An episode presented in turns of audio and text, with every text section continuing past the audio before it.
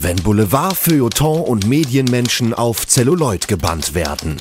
Journalistenfilme.de Der Podcast. Hallo und herzlich willkommen zu einer neuen Episode von Journalistenfilme.de Der Podcast. Derzeit läuft ja in Frankreich gerade das renommierteste Radrennen der Welt, die Tour de France.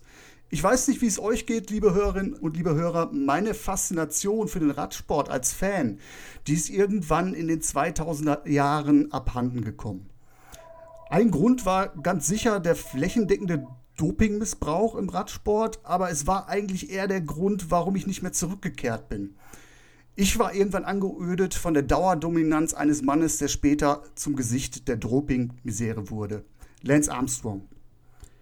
Mir war der Radsport relativ egal, so ungefähr bis ins Jahr 2015 war das so, denn dann erschien der Film The Program. The Program erzählt in nur 100 Minuten den Aufstieg und Fall einer Ikone und plötzlich war die Faszination zurück, wenn auch unter umgekehrten Vorzeichen. Zumal der Film auf den Recherchen des Journalisten David Walsh basiert, Perfektes Beuteschema also für Journalistenfilme.de und The Program war auch damals der erste zeitgenössische Kinorelease, den ich auf meinem Blog gecovert habe.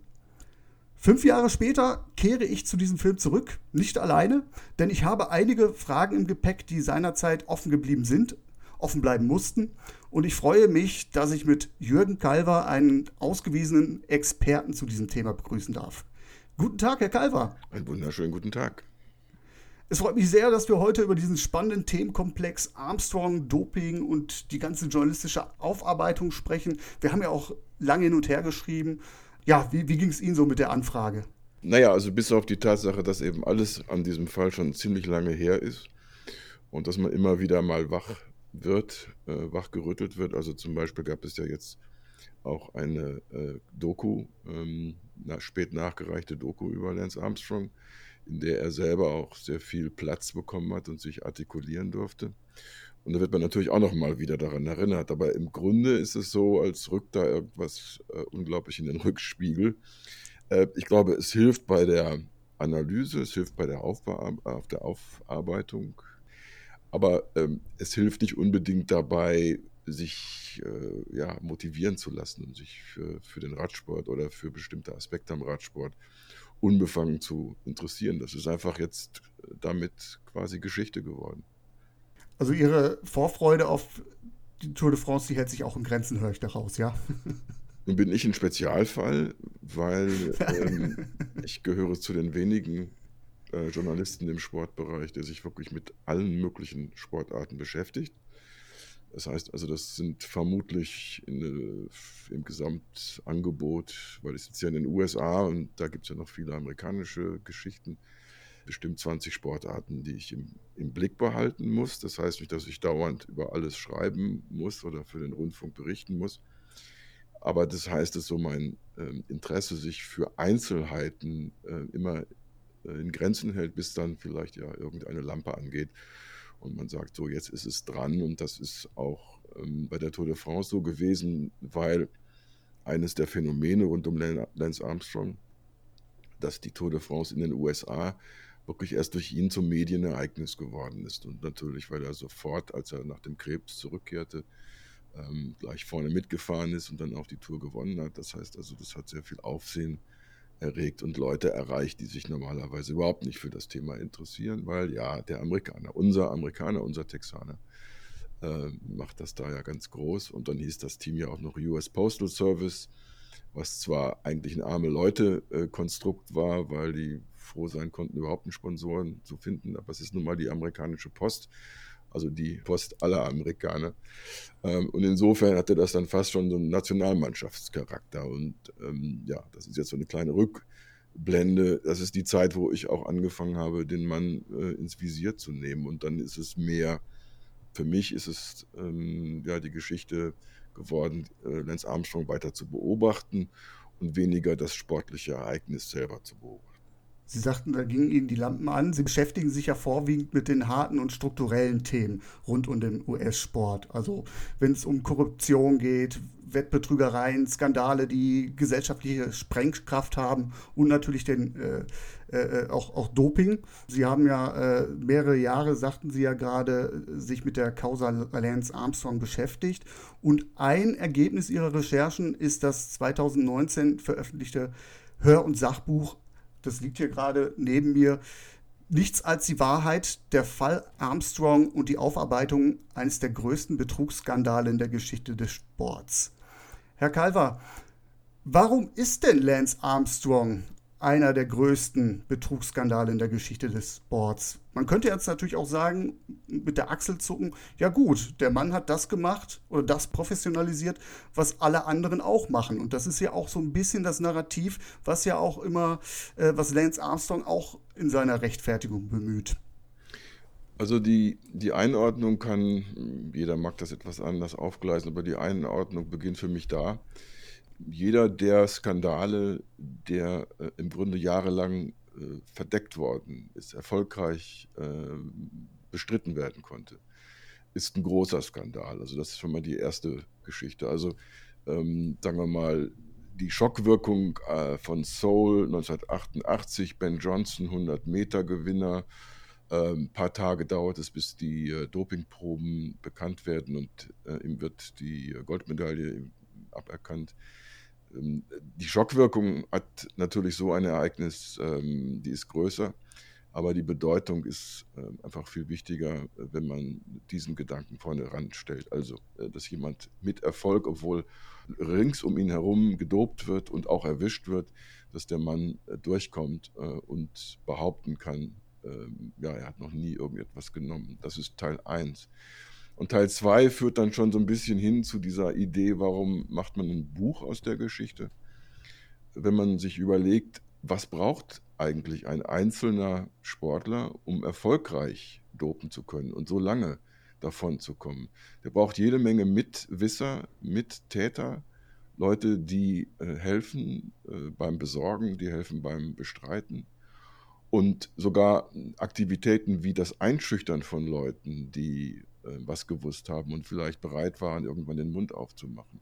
All das kommt zusammen. Dazu noch eine Verflechtung mit dem Verband, äh, eine Verflechtung mit äh, der Radfirma, mit allen möglichen. Die Krebsgeschichte selber, also das Gründen einer Stiftung und das Benutzen dieses Idealbilds, ich kämpfe gegen den Krebs, weil er ist so eine äh, ja, unbesiegbare Krankheit und ich bin aber der äh, Typ, der es geschafft hat, den Krebs zu besiegen. Ich kann euch also auch als Vorbild dienen. All das erhöht einfach den, äh, den Stellenwert von äh, Lance Armstrong. Und wenn wir das noch abbinden, weil der Radsport äh, Nummer eins sicherlich ganz lange sehr, sehr äh, erfolgreich gewesen ist, publikumswirksam, und weil er in den USA als einem wichtigen Sportland, also auch einem Sportkommerzland, so eine riesige Bedeutung angenommen hatte, äh, hat das irgendwie diese Rolle gespielt. Ich sage jetzt nochmal Nike als Beispiel, mit denen war er verbandelt ähm, oder auch die Radfirma Track.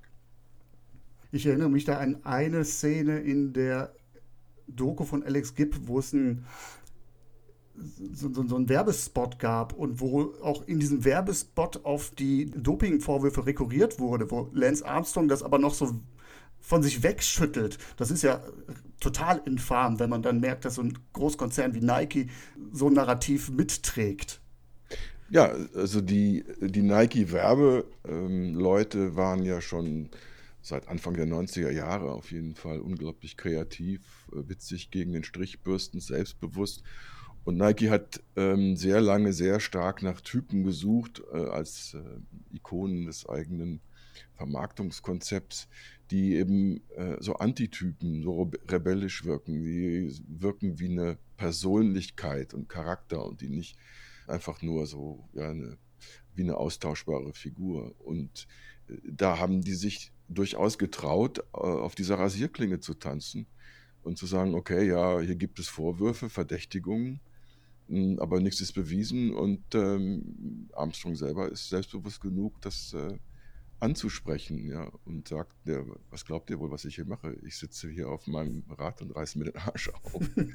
ähm, ja, ich bin, also es gibt ja ähm, What are you on? Ne? Also dieses Wortspiel, das in diesem, ähm, in diesem Werbespot eine Rolle spielt. Ja? Also auf, auf, was bist du gesetzt oder auf was bist du drauf? Ja? Äh, was da so schön, das ist gelungen. Also als kreativer Mensch kann man das nur ab, bewundern, kann man dem nur applaudieren, dieses Wortspiel. uh, what are you on? Ich bin auf keiner Droge, ich sitze auf meinem Fahrrad und reiß mir den Arsch auf. Ja.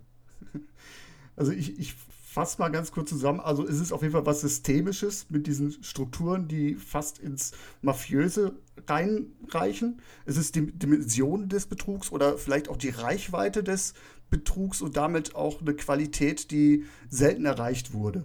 Ja, also wenn man dann sich dran macht an so ein Buch und darüber schreibt und das zusammenbringt äh, und dann ja, einige Tun hundert Seiten auf. Naja, nee, einige hundert Seiten später, ne? also dass man merkt, da ist doch eine Menge zu erzählen gewesen. Und das rechtfertigt dann natürlich erst hinterher so ein bisschen, nachdem man also diese Arbeit hinter sich mhm. hat, rechtfertigt das sicherlich auch eine, der Versuch einer solchen Einordnung, weil wo so viel Stoff eine Rolle spielt, äh, ja. Ich bin sicher, wir könnten andere Beispiele nennen. Aktuell natürlich das ganze Russland-Thema, ähm, was ja auch Wahnsinn, inzwischen ja, klar, jedem klar ist, wie wahnsinnig das gelaufen äh, sein muss. Ähm, zwischendurch, äh, die, was die DDR äh, gemacht hat äh, bis zu ihrer Selbstauflösung, ähm, das war natürlich auch irre und, und riesig und systematisch. Genau, wenn man noch die staatliche ähm, Dimension betrachtet, äh, dass da mit, Staatsgeldern sowas finanziert wurde, das ist dann auch nochmal eine Qualität, die natürlich jetzt gerade auch äh, ja, vom Glauben abfallen lässt. Ja, aber, aber das Spiel, also sagen wir mal, die DDR-Zeit, die spielt wirklich auch noch ähm, vor so einem anderen Hintergrund. Also der ideologische Teil von Sport damals, also das äh, ein damals gerne auch Ostblock genannt oder sozialistische Länder oder was auch immer, also dass dort ähm, ein Sportideal genommen wurde und dann optimiert wurde auf diese Art und Weise und dann äh, im, im äh, Kampf und in der Konkurrenz zu dem, was da sich an kapitalistischen Wertvorstellungen im Westen etabliert hatte. Äh, das äh, lief natürlich auch noch vor diesem Hintergrund. Das heißt nicht, dass man das zu, äh, aus heutiger Sicht überbewerten sollte, aber ich glaube, es ist ein mhm. wichtiger äh, Aspekt. Und im Grunde ist das, was in Russland passiert, eine Fortsetzung von dem, was in der Sowjetunion schon vorher gelaufen ist. Und ähm, das leidet eben an einem unglaublichen äh, nationalen Minderwertigkeitskomplex. Also da, wo, wo ein Land in den Sport so investiert wie hier, ähm, und zwar in den äh, Top-Sport investiert, äh, da kann man einiges erkennen. Also ich habe ähm, äh, unter anderem in meinem, meinem Laufe meiner Zeit mit äh, den äh, beiden Russland-Opfern, äh, den Stepanows, also sie heißt ja nun nach russischer Art Stepanova, ähm, gesprochen und, ähm, und Vitali hat mir das erklärt. Also die, in Russland gibt es zum Beispiel im Grunde keine vernünftige Leistungspyramide. Das heißt, in Russland mhm. kann man nicht wirklich Sportler so hochziehen, wie das in den USA durch den Schulsport verankert ist, wo man Millionen von Anfängern hat, die dann irgendwann weiter ausgelesen werden können, bis hin zu einer Spitze. Das ist in Russland so nicht vorhanden.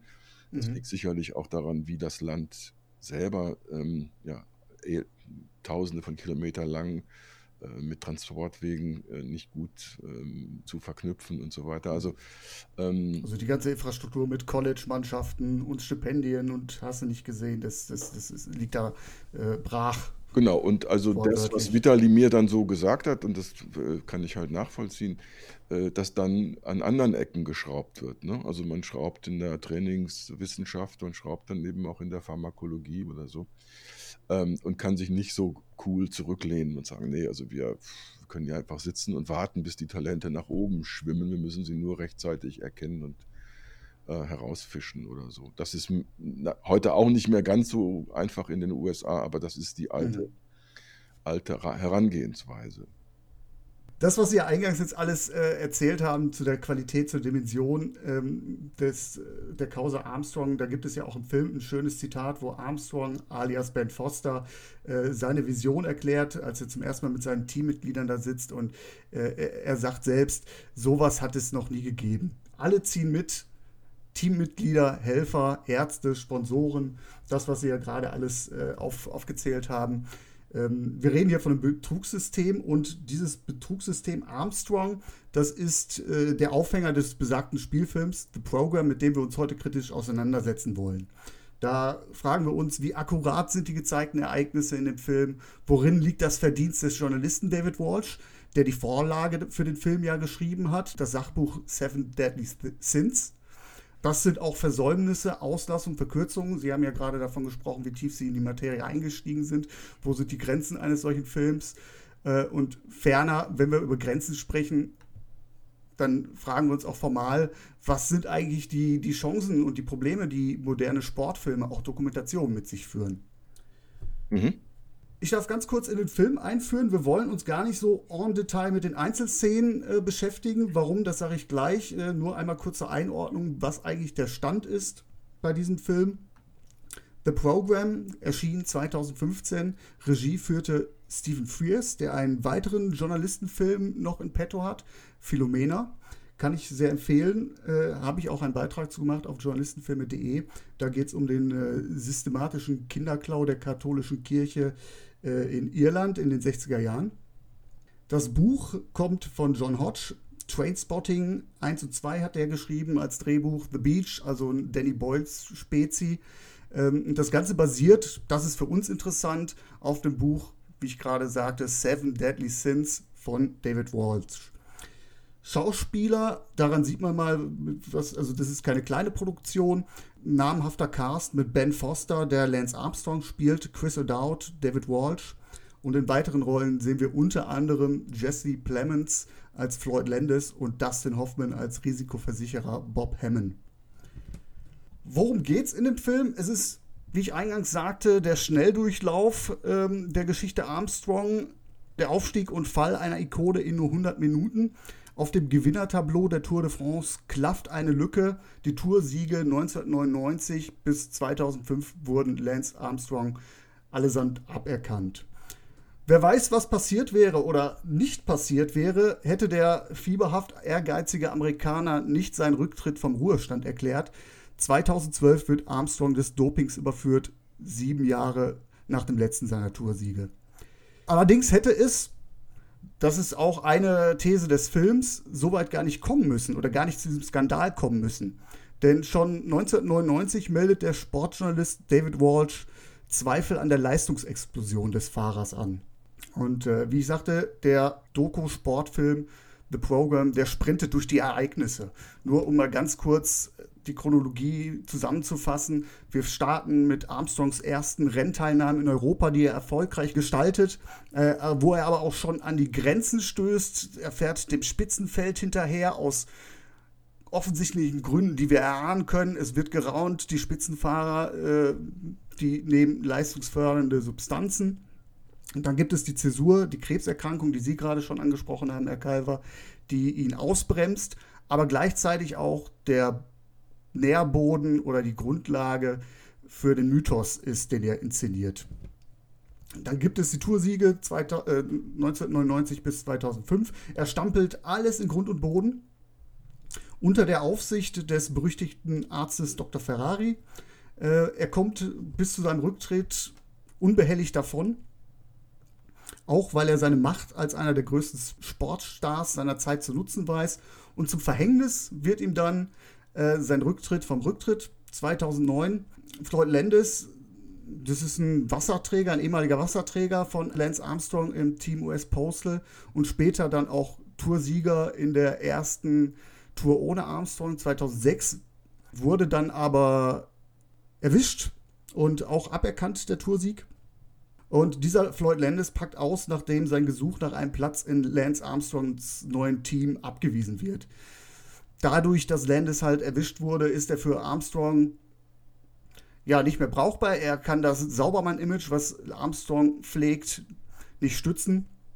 Und äh, durch dieses Whistleblowing gerät dann halt auch äh, Lance Armstrong dann äh, mehr und mehr in die Schusslinie, bis er dann quasi dann auch die Toursiege aberkannt bekommt. Ähm, der Film endet mit einem Geständnis, öffentlichkeitswirksam äh, in der Oprah Winfrey Show oder beziehungsweise in einem Interview mit Oprah Winfrey, wo er sich mehr oder minder reuig zeigt. Das sind so, das ist so die Klammer, die Ereignisse, die The Program darstellt. Eine ganze Menge in 100 Minuten verpackt. Es ist halt auch äh, wirklich ein Fall mit vielen Facetten, mit vielen Ereignissen, mit vielen kleinteiligen ähm, äh, Ereignissen. Herr Galver, Ihre Erinnerungen an diesen Film, an das erste Mal.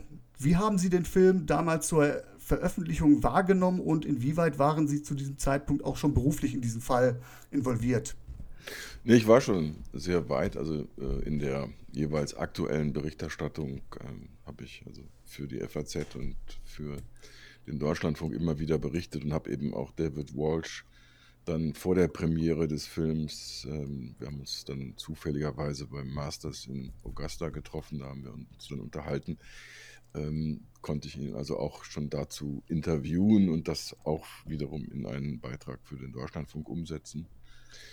Ähm, also die, die Parallelen oder die Parallelgleissituation ist halt so, da passiert ganz viel und ich bin in derselben Zeit irgendwie immer auch mit großen Ohren unterwegs und schnappe auf, was geht und da, wo ich Leute treffen kann, ähm, die das Thema für mich weiter aufhellen, äh, helfen, äh, ist mir das dann auch gelungen. Also das ähm, passiert so parallel und da, da, entsteht dann auch so ein bisschen der ähm, ja, eine gewisse Enttäuschung, was den Film angeht, wobei man das auch heute wieder mit dem Abstand äh, in unserem Gespräch kann man das auch wieder neu einsortieren. Also die mhm. Enttäuschung hat relativ viel damit zu tun, dass es zum selben Zeitpunkt bereits zwei sehr, sehr äh, werthaltige äh, Dokumentationen gibt. Also die Gibney-Dokumentation und eine aus Australien.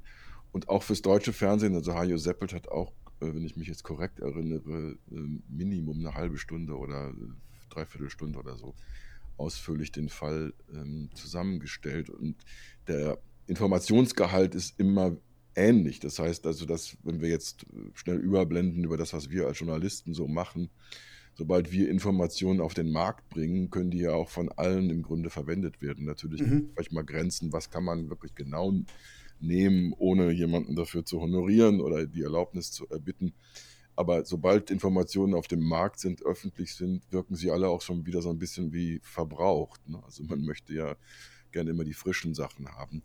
Und äh, die, es ist also kein Vorwurf an den Film oder an Frears und seine Arbeit, sondern es ist mehr die persönliche Reaktion, okay, brauchen wir das jetzt auch noch?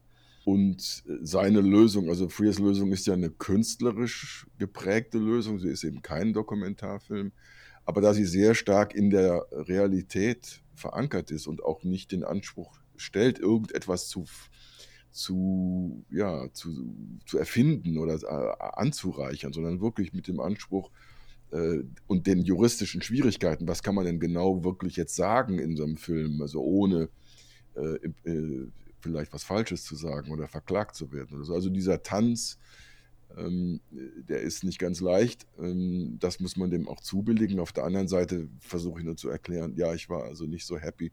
Und ich glaube auch, dass in der Nacharbeit für Leute von heute, klar, schaut euch den Film an, gar kein Problem. Und ähm, wo ist der jetzt im Moment? Bei Amazon Prime oder so? Kann man nur empfehlen, mal reinschauen. Ähm, aber ich glaube, dass die Bücher, die im Laufe der Zeit entstanden sind, rund um das Thema und äh, David Walsh hat ja mehrere geschrieben, die, sind, die sind hilfreicher für den, der wirklich äh, rein möchte. Also das ist eine interessante Konstellation eigentlich. Also mhm. äh, finde ich, find ich gar nicht tragisch, aber sollte man vielleicht mit äh, bedenken. Das kann ich als aus, aus eigener Erfahrung ja auch bestätigen. Mein Herangehen an dieses Thema ist über den Film erfolgt. Und nachdem ich den Film dann nochmal gesehen habe oder nee, ich habe, ich habe mir dann äh, in Vorbereitung auf unser Gespräch auch ihr Buch besorgt und habe dann auch festgestellt, da geht es auch weiter, viel, viel, viel tiefer noch. Und äh, habe dann auch erst gewisse Dinge in dem Film, in The Program, auch besser nachvollziehen können. Ich würde auch sagen, für eine erste Annäherung an das Thema sind Filme generell immer ganz gut, sofern sie halt einen Anspruch haben, den Sie ja gerade erwähnt haben, dass man jetzt äh, sehr stark an der Realität sich entlanghangelt, jetzt nichts dazu erfindet, nicht, nicht allzu viel dramaturgisch äh, spielt, aufbricht, sondern wirklich auch den Anspruch hat, da ein gewisses Thema möglichst authentisch darzustellen, dann ist das immer eine gute Sache. Aber äh, um, um, das ganze, um den ganzen Themenkomplex zu fassen, äh, da reichte dieser Film sicherlich nicht aus. Ähm, wie weit kann sich der Film denn mit Blick auf seinen Entstehungszeitpunkt aus dem Fenster lehnen? Was war denn so konkret das, was Sie vermisst haben damals bei der Premiere? Hm, wie gesagt, also mehr äh, nicht wirklich ein Vermissen, weil äh, die Bewertung, die da jemand, äh, also als Drehbuchschreiber oder als Regisseur anstellen muss, anhand dieses Riesentopfs an Informationen, und ich habe noch im Ohr, Sie haben ja gerade mal den, den Film inhaltlich nachgezeichnet, also was da alles an Figuren, an, an Verzweigungen eine Rolle spielt, das dann runterzubrechen auf eine relativ äh, einfach nachvollziehbare Chronologie der Ereignisse, das ist ja schon eine Kunst für sich. Also ähm, das muss man alles irgendwie mit ein... Äh, ein also ich frage mich eher, war das wirklich der beste Zeitpunkt, um so einen Film mhm. zu versuchen? Das kann man natürlich hinterher so unheimlich leicht alles sagen. ähm, ja, und da gibt es ja auch so, so Dinge wie, okay, wenn Frears den Film dann nicht jetzt macht, dann macht ihn vielleicht jemand anderer und damit ist dann also für die Kinowelt das, das Thema tot oder so. Äh, es wird ja nicht, es gibt ja sowieso nicht so viele äh, Filme, äh, entweder aus Hollywood oder hier mit, äh, mit hauptsächlich mit englischem Geld, äh, pro Jahr, ich meine, wie viel haben wir im Jahr? 100, 120 Kinofilme oder so, von, von einigermaßen Bedeutung. Tendenz steigend. Gut, dank auch Netflix und, und ja. äh, anderen. Ne? Aber also die, äh, die, da ist jeder in so einer Konstellation befangen. Es gibt ja sogar ein anderes faszinierendes Beispiel parallel, also halb parallel. Der Alex Gibney Dokumentarfilm der hat ja, äh, hat ja eigentlich auch einen, einen richtigen Denkfehler, ähm, den Gibney dann versucht hat auszubügeln. Weil Alex Gibney lässt sich einwickeln von Armstrong, als der äh, sein Comeback äh, ankündigt. Und Gibney hat den Namen äh, des großen Dokumentarfilmers, der also unter anderem einen Oscar gewonnen hat, und äh, findet sich äh, so fasziniert in dieser Welt wieder. Äh, teilweise hat er selbst dann auch die Kamera in die Hand genommen um diese Sportart abzubilden. Die Faszination ist die Sportart und dieser Typ, der nun plötzlich in so einem Alter nochmal richtig äh, ja, auftaucht und rankommt und so.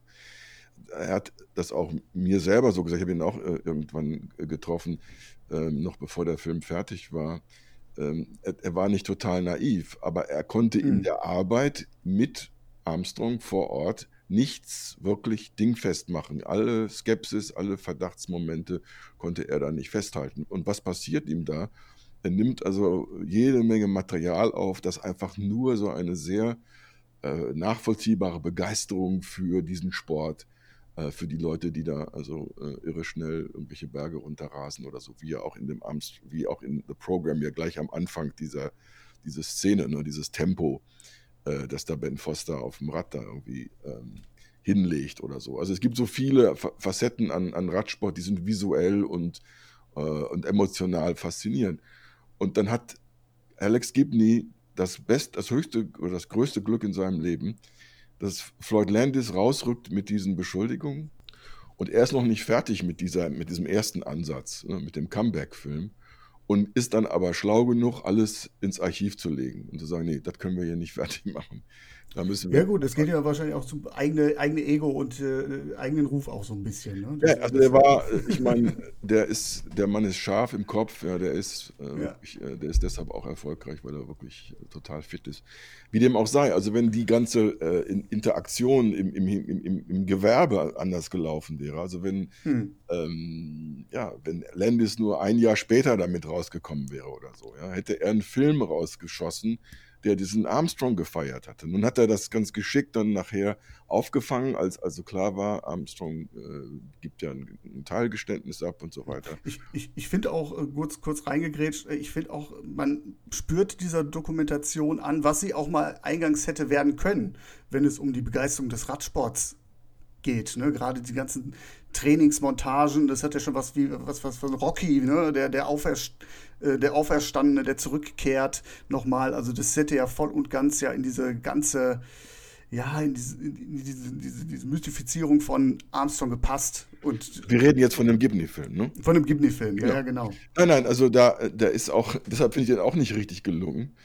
Ähm, also äh, Gibney findet dann unter anderem durch diese Erzähltechnik, also er macht sich zum Opfer äh, von Armstrong und der, der, das Opfer dieser Lügen. Äh, den Film nennt er ja auch die Armstrong mhm. ähm, weil Armstrong sagt, es war nur eine Lüge, die aber immer wieder äh, holt. Und äh, das ist von der Narration her und von der Dramaturgie her nicht, nicht doof, wie Gibney quasi sein Problem löst und dann also auch zu dem Zeitpunkt, wo er mit dem Film rauskommt, natürlich auch beiträgt zu so einer Enthüllungsdimension. Ne? Also ich will damit sagen, da sind Sachen irgendwie dann noch gerettet worden oder gelungen. Äh, Frears ist im Grunde eingefroren in so einer Phase, ja, also man hat gesagt, wir machen jetzt einen Film, das Geld ist da und man hat auch einen guten Schauspieler und der hat sich ja nun auch extrem darauf vorbereitet, der hat sich ja gedopt, der Ben Foster, um zu testen, wie das, also das ist ja so ein Typ, äh, von Schauspieler, der wirklich also, intensiv einsteigt. Und ähm, ja, und dann haben die auch rum, rumgeeiert. Der Film ist auch nicht gleich rausgekommen, als er hätte rauskommen können. Äh, man hat auch überlegt, wie, wie, wie bringt man den auf die Rampe. Man hat also den Film gar nicht in den USA äh, gelauncht, sondern in Europa und auch ein bisschen halbherzig und so. Also äh, als das dann ähm, in, in, den USA in die Kinos kam, äh, war im Grunde fast alle Luft das raus. Auserzählt. Ja. Und ähm, ich erzähle das nur als, nicht als äh, eine Kritik oder als Vorwurf, sondern als Beispiel dafür, mit was für Facetten äh, Filmemacher heute auch äh, existieren müssen, wenn sie aktuell oder akutes Material anpacken. Und nochmal zurück zu dem anderen Gedanken, also hätte Frears jetzt gesagt, nee, ich habe jetzt hier ein gutes Buch, ich warte aber erstmal fünf Jahre und guck mal, wie das dann so wirkt und greife das nochmal mhm. auf. Das hätte diesem Projekt gut getan, aber das weiß man erst heute. Ja, und heute weiß man, der Film war auch ein kolossaler Flop mit 3,3 Millionen Einspiel. Ne? Bei einer Produktion dieser Größenordnung, ähm, da kann man durchaus sagen, da hat das Publikum mit den Füßen abgestimmt. Zumal ich, ich kenne jetzt aber auch nicht die Situation äh, in den USA, in wie viele Kinos der tatsächlich gelaufen ist, wie die Kinobetreiber diesen Film überhaupt aufgenommen haben, ob sie mitgemacht haben, also daran äh, mitwirken wollten, ein Idol weiter zu demontieren. Ähm, das, das geht mir jetzt alles so ein bisschen ab. Also man kann verstehe. auf eines noch hinweisen, und ich weiß nicht, ob das wirklich äh, alles erklärt, aber wir hatten jetzt kurz nacheinander über Netflix äh, dann auch in Europa zu sehen, aber hier bei ESPN angedockt, bei dem Sportkanal, der ja nun das Doku-Format vor ein paar Jahren für sich entdeckt hat ähm, und dann diese Serie, ähm, äh, wie heißt die nochmal? 30 for 30, glaube ich. Ähm, da ging es um das 30-jährige Jubiläum von ESPN und die Uridee war, dass man 30 Dokumentarfilme macht und inzwischen hat man das Ganze weiter ausgebaut, weil es sehr erfolgreich ist. Da hatten wir jetzt kurz nacheinander äh, ein ellenlanges Michael, John, äh, Michael Jordan Teil, The Last Dance, äh, zehn Folgen. Genau, zehn Folgen, ja. in, in Doppelpacks ähm, abgeliefert das hatte eine hohe, äh, eine hohe Publikumswirksamkeit. Und ein paar Wochen später kommt dann die Armstrong-Geschichte, ähm, nicht ganz so lang ausführlich. Äh, die Quoten waren erbärmlich im Vergleich dazu. Und äh, ich glaube, das ist, das hat was damit zu tun, wie Armstrong heute wahrgenommen wird als ähm, ja, Brechmittel und als, äh, als Arschloch. Und ähm, das äh, dass man äh, sich auch nicht mehr dafür interessiert, warum der Typ so tickt oder getickt hat. Mhm. Äh, dabei gibt es eine interessante Parallele. Ich meine, wenn man sich anguckt, also Donald Trump ähm, und Lance Armstrong sind Verwandte im, im, im, seelischen Geiste. Das sind beides krankhafte Narzissten. Narzissten. Ja. Äh, man könnte da, aber dann muss man auch das Thema wieder ganz anders anpacken. Vielleicht ist es auch natürlich äh, der amerikanischen Gesellschaft dann so verankert, wenn man weiß, der Mann hat jahrelang die Nation betrogen, will man, äh, will man sehen, wie man dem auf den Leim gegangen ist, will man sich dessen bewusst werden. Kann natürlich auch so ein Ding sein. Ich, ich denke beispielsweise an die äh, Geschichten oder die Gerüchte, die sich um die Helden von Bern ranken, um mal so ein Äquivalent äh, für den deutschen Raum auszupacken wo es äh, Hinweise darauf gab, dass es durchaus bei der Weltmeister von 54 äh, dass da leistungsfördernde Substanzen genommen worden sind, verabreicht worden sind. Da will man ja auch nicht gerne zuhören als deutscher Fußballfan. Ja, wobei Also kommt drauf an, mit welcher, äh, mit welchem, ob man da mit dem Fernrohr rangeht oder mit einer Lupe. Äh, und was ist wirklich verdienstvoll an der äh, neuen Betrachtung äh, eines solchen sportlichen Ereignisses und dieses Erfolges. Und da wäre ich jetzt als, äh, ja, als, ich habe hab mich ja schon beschrieben als jemand, der auf ganz vielen Pferden immer wieder unterwegs ist. Da würde ich jetzt im, im Fall des, des Fußballs, würde ich auf andere Dinge, also dieses Fußball, äh, dieses Turniers und des Erfolges, würde ich auf andere Dinge mehr Wert legen, als auf die Tatsache, dass da vielleicht Fliegerschokolade rumgereicht wurde oder so. Weil ähm, ich glaube nicht, dass das äh, zum Beispiel das Finalspiel, ähm, das habe ich natürlich nicht gesehen, aber na, nachgelesen und nachgearbeitet. Ich glaube nicht, dass das Finalspiel und das Ergebnis davon beeinflusst worden ist, dass ähm, die deutsche Mannschaft dann ja, bis zum Schluss irgendwie ganz ordentlich äh, fit war oder so. Ich, ich glaube, dass da viele Dinge eine Rolle gespielt haben. Ähm, und Fußball ist auch wiederum so viel, kann so viel zufälliger sein. Ich meine, wir hatten jetzt, wir nehmen das äh, heute auf, ähm, das Datum heute ist der 14. August. Wir hatten am 13. August ein Champions League-Spiel ähm, zwischen äh, Raba Leipzig und Atletico Madrid und ein junger Amerikaner äh, bringt kurz vor Schluss den Ball im Tor unter, weil ein Verteidiger den doof abprallen lässt und der eigene Torwart ist aus manövriert. Ne? Und äh, so kommt dann ein Team weiter. Also das äh, ist im Fußball, glaube ich, noch viel äh, ausgeprägter als in anderen Sportarten, dieser Zufallsaspekt. Aber hm, ich wollte Sie jetzt nicht wegführen vom Thema. Alles, alles gut. Wir waren ja gerade unter anderem bei Ben Foster. Und ich würde jetzt nochmal doch, äh, wir haben zwar gesagt, wir gehen jetzt nicht ins Detail in den Film rein, aber ich würde gerne an die Figuren einmal ran.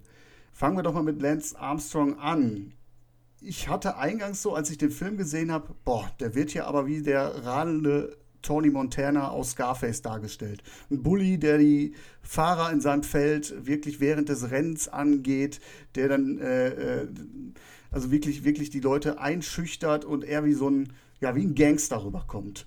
Und ich hatte immer gedacht, boah, ist das überzogen. Bis ich jetzt im Rahmen der Recherche dann gesehen habe, diese Szenen, wo sich Armstrong in einschüchternder Absicht an, an potenziellen Nestbeschmutzer, Fahrer, die bereit sind auszupacken, äh, heranpirscht, die sind tatsächlich überliefert. Und auch diese, diese vielsagende Geste, der Mund bleibt verschlossen, das ist überliefert.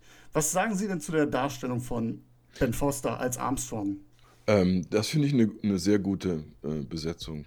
Ähm, ich, äh, auch weil in, in so bestimmten Subtilitäten und Nuancen er das wirklich super hinkriegt. Natürlich äh, man denkt immer irgendwie so an die ja, Doppelgängerbedürfnisse. Ne? Also ein Schauspieler sollte möglichst auch so ähnlich aussehen, auch in der Physiognomie und so wie, äh, wie, wie, die äh, dargestellte Figur. Das ist nun ganz schlecht zu lösen. Also man muss sich da irgendwie von wegziehen können. Äh, und wenn das gelingt, wird man ähm, erkennen können, äh, so wie Sie es gerade beschrieben haben. Also dass, dass Foster da ganz viel Subtilität, ganz viele Nuancen irgendwie super ähm, auf die Beine stellt und das teilweise auch aus dieser ähm, sich antrainierten Athletik rausholt. Ne? Also der äh, ist ja wirklich quasi äh, zum, zum Semi-Profi ähm, herangereift. Er hat sich da extrem reingeschafft. Ne? Der sieht auch ordentlich aus auf dem das Fahrrad. Komplett, ja. Und das gehört auch zu den Wirkmechanismen von Filmen, dass man also eine Glaubwürdigkeit in so vielen Dingen auch, auch hinkriegt und nicht nur jetzt in, der, in den Dialog Dialogsituationen oder so. Ne? Und der Mann hat da auch teilweise sein Leben riskiert. Also diese Abfahrten, in, äh, ich nehme an, dass das in den französischen Alpen gedreht worden ist, das habe ich jetzt nicht überprüft. Aber diese Abfahrten da zum Teil, die sind irre gefährlich. Äh, und wenn man äh, da, wenn da irgendwas am Rad passiert oder so, da, da kann man also wochenlang im Krankenhaus landen oder, oder auch sterben. Also dieser, dieser Mut, ja, und das, und das ist völlig klar, dass das nicht gedoubelt ist oder so. Ähm, das gehört alles mit auch in die Leistung, äh, beziehungsweise in die ähm, in das Lob an, an die Adresse der Casting-Leute. Also sagen, okay, das ist ein, äh, ein Schauspieler, den wir für diese Rolle wirklich brauchen. Ähm, mhm. Und ja, und die Tendenz, und die ist sicherlich über die Regie ähm, reingekommen, also dass das ein Arsch ist und ein Fiesling und so weiter, das war die Aufgabe. Und Foster mhm. selber, das äh, haben wir ja auch schon mal, glaube ich, im Vorgespräch kurz genau. andiskutiert, genau. taucht dann äh, als Armstrong als in, auf seinem Versuch, sich zu rehabilitieren, in, als zum Podcaster wird, also das, was wir hier heute machen, taucht er eben auch irgendwann mal bei äh, Armstrong zu Hause in Austin auf, in dem kleinen Studio und äh, findet Armstrong plötzlich unheimlich nett oder so. Das war total surreal. Also diese Verbrüderungsszenen am Mikrofon, da ist mir schon ein bisschen schlecht geworden.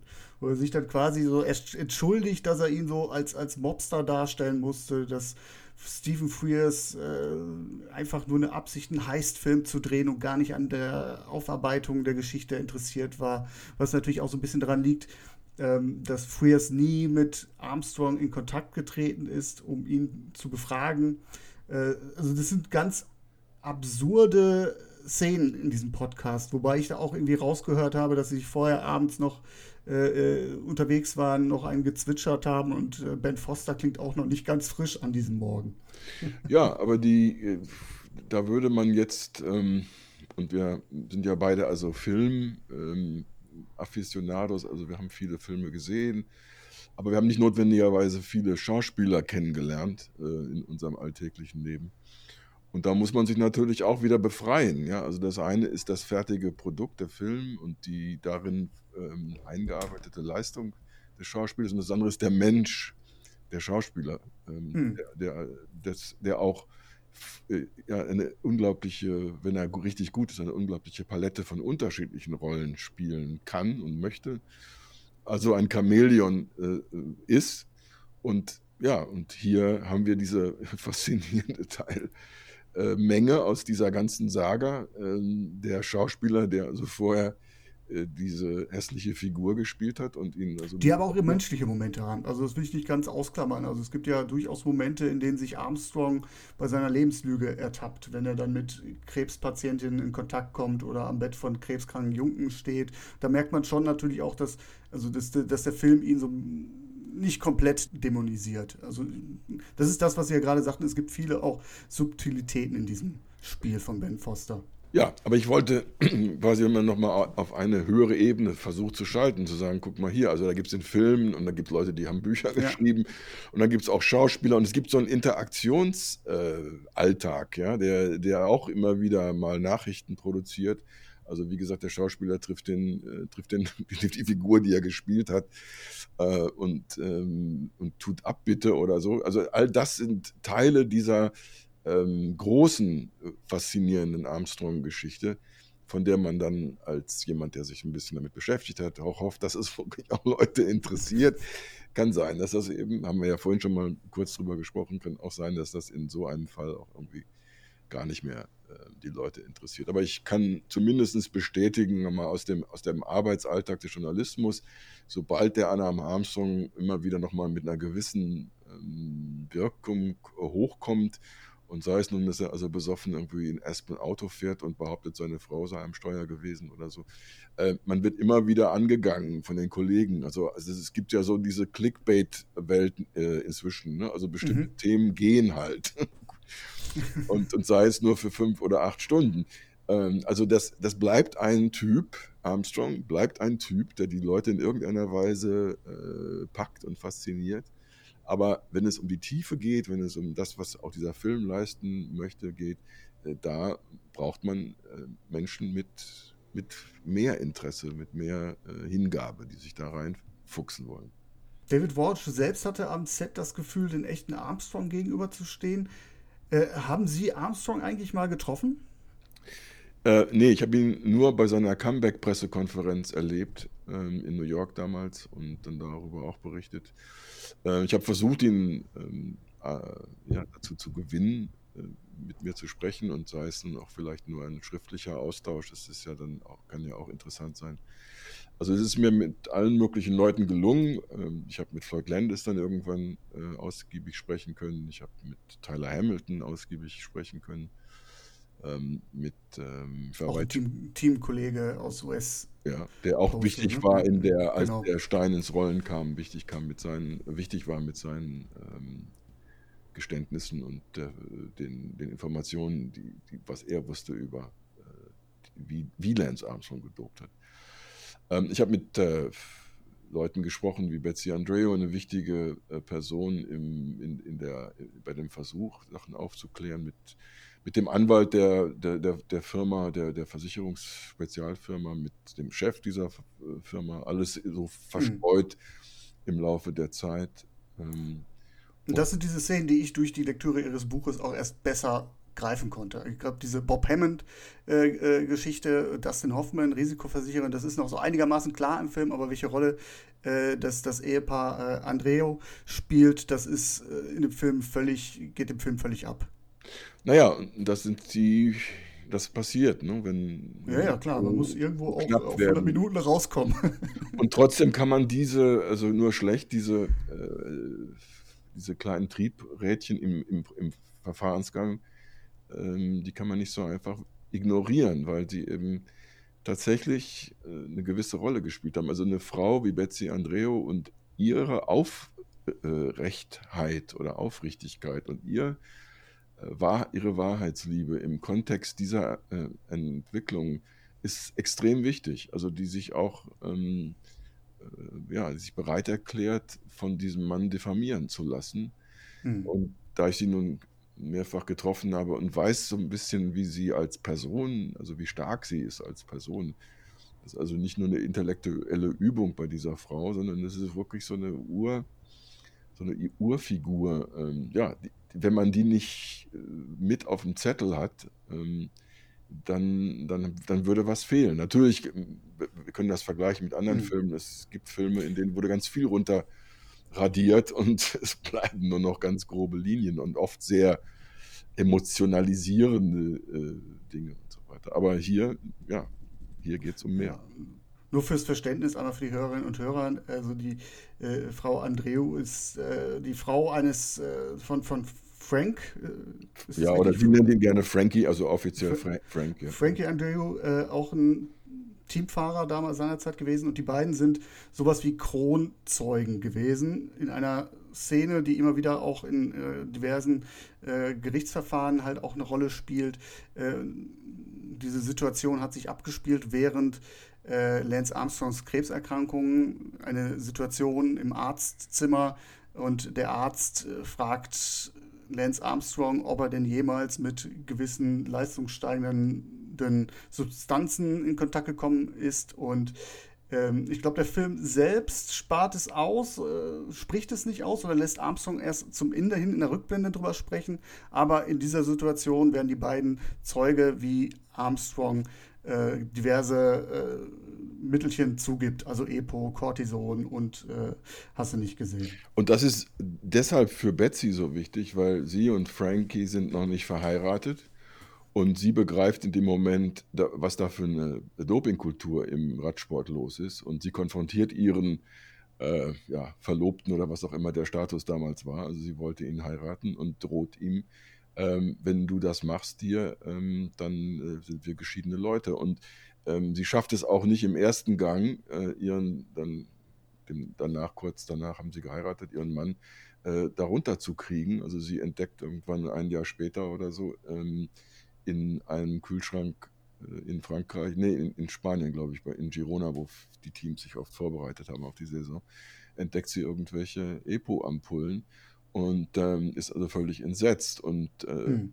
Da geht es ja auch um die Frage, äh, die er da schwelt, ist, ist Armstrong auch vielleicht durch den Missbrauch dieser Medikamente und Drogen halt auch krank geworden? Das ist ja so doch der Subtext dahinter, oder? Also zumindest gibt es ja äh, Ansätze dafür. Also ist, jede Krebsart äh, hat äh, wahrscheinlich andere Faktoren, also Auslöser. Mhm. Es gibt ja genetisch bedingte Sachen. Es gibt beim Hodenkrebs und der Tatsache, dass da jemand auf harten Sätteln rumreitet, auch den Verdacht, dass ähm, das eine Rolle spielen kann, ähm, als irgendwie als Faktor. Ähm, ja, und bestimmte Medikamente, äh, Arzneimittel, die also hier ja Dopingmittel sind, aber äh, können sicherlich auch Nebenwirkungen haben. Das ist aber bis auf weiteres nicht weiter klar. Also man darf genau. es nur nicht ausschließen. Und der, der interessante Streitfall, der sich also dann fortgetragen hat, über die Jahre war, ähm, dass die in dem äh, zivilrechtlichen, im Schießgerichtsverfahren zwischen Armstrong und seiner Firma und diesem, Rückvers diesem, diesem Versicherungsunternehmen äh, hat ja Armstrong komplett bestritten, jemals gedopt zu haben und hat auch best damals bestritten, dass das so wie das Betsy und andere dort äh, erlebt haben, überhaupt passiert ist. Und die Ärzte, äh, die äh, für ihn da verantwortlich waren, haben so getan, auch in beeide, beeideten Aussagen, haben so getan, als wüssten sie entweder von nichts oder der, der sei nie zum Thema Arzneimittelmissbrauch befragt worden. Was, wenn es so wäre, ein unglaublicher, äh, ein unglaublicher medizinischer äh, Fehler ist. Ja, ich, ich muss mhm. Leute fragen. Und wenn, äh, wenn die Alternative ist, dass sie gefragt haben, es aber jetzt bestreiten, damit sie selber nicht irgendwie in diese Nummer reingezogen werden. Und da gibt es also genau noch diesen ethischen äh, Skandal, dass also Ärzte und Mediziner und, und das sind Koryphäen heute, also der eine ist eine, war sogar eine EPO-Koryphäe, also im, okay. Einsatz, im Einsatz von EPO in der Krebsnachbehandlung. Ähm, also da, wo das Medikament legitim äh, existiert und wofür es auch eigentlich geschaffen worden ist. Ja. Ähm, und die tun so, als hätten sie da also im Grunde äh, ja, gar kein, keine Chance, zum Beispiel die Wahrheit die Betsy Andreo wirklich ähm, glaubhaft rüberbringt, ähm, als, äh, die dazu unterstützen. Also diese, diese Interessenskollision. Und da gibt es so viele Facetten. Also wenn wir da heute noch auch noch drüber reden, das wird wirklich sehr ausführlich und lang. Aber irgendwann spendet Armstrong ganz spät, Jahre später, nachdem diese Szene in Indianapolis in diesem Krankenhaus stattgefunden hat, spendet er eine unglaubliche Summe äh, an eine Institution, äh, die den, diesen einen dieser Mediziner ehrt oder so. Ja? Ähm, da, also da, da, man erkennt, man kann es nicht beweisen, aber man erkennt, wie da, ähm, äh, ja, wie da skandalös äh, korrupt gearbeitet worden ist in so vielen kleinen Bereichen.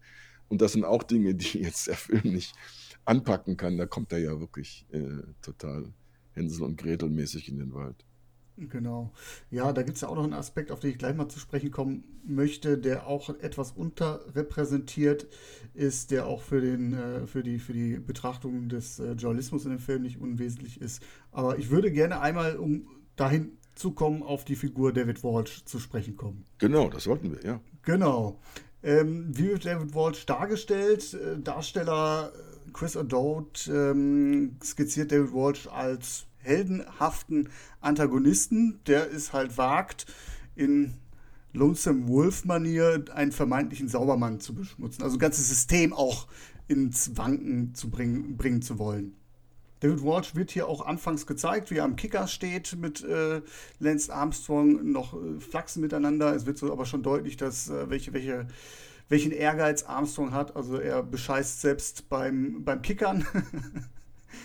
Und David Walsh hegt halt, ist einer, der, der, der sehr, sehr früh Zweifel an dieser wundersamen Geschichte vom Krebsbesieger äh, hegt, der sich wie ein Phönix aus der Asche hervorhebt und dann in seiner ersten Tour gleich sämtliche Konkurrenten in Grund und Boden strampelt. Es gibt ein Zitat, was ich mir notiert habe aus dem Film, und das ist halt so äh, die Quintessenz. David Walsh als heldenhafter Gegenspieler, Armstrong ich habe an den Sport geglaubt und Armstrong zerstört ihn. Was natürlich sehr pathetisch ist, weil äh, ich glaube, auch David Walsh, der hatte auch vorher schon seine Verdachtsmomente. Oder konnte man da aus allen Wolken rausfallen?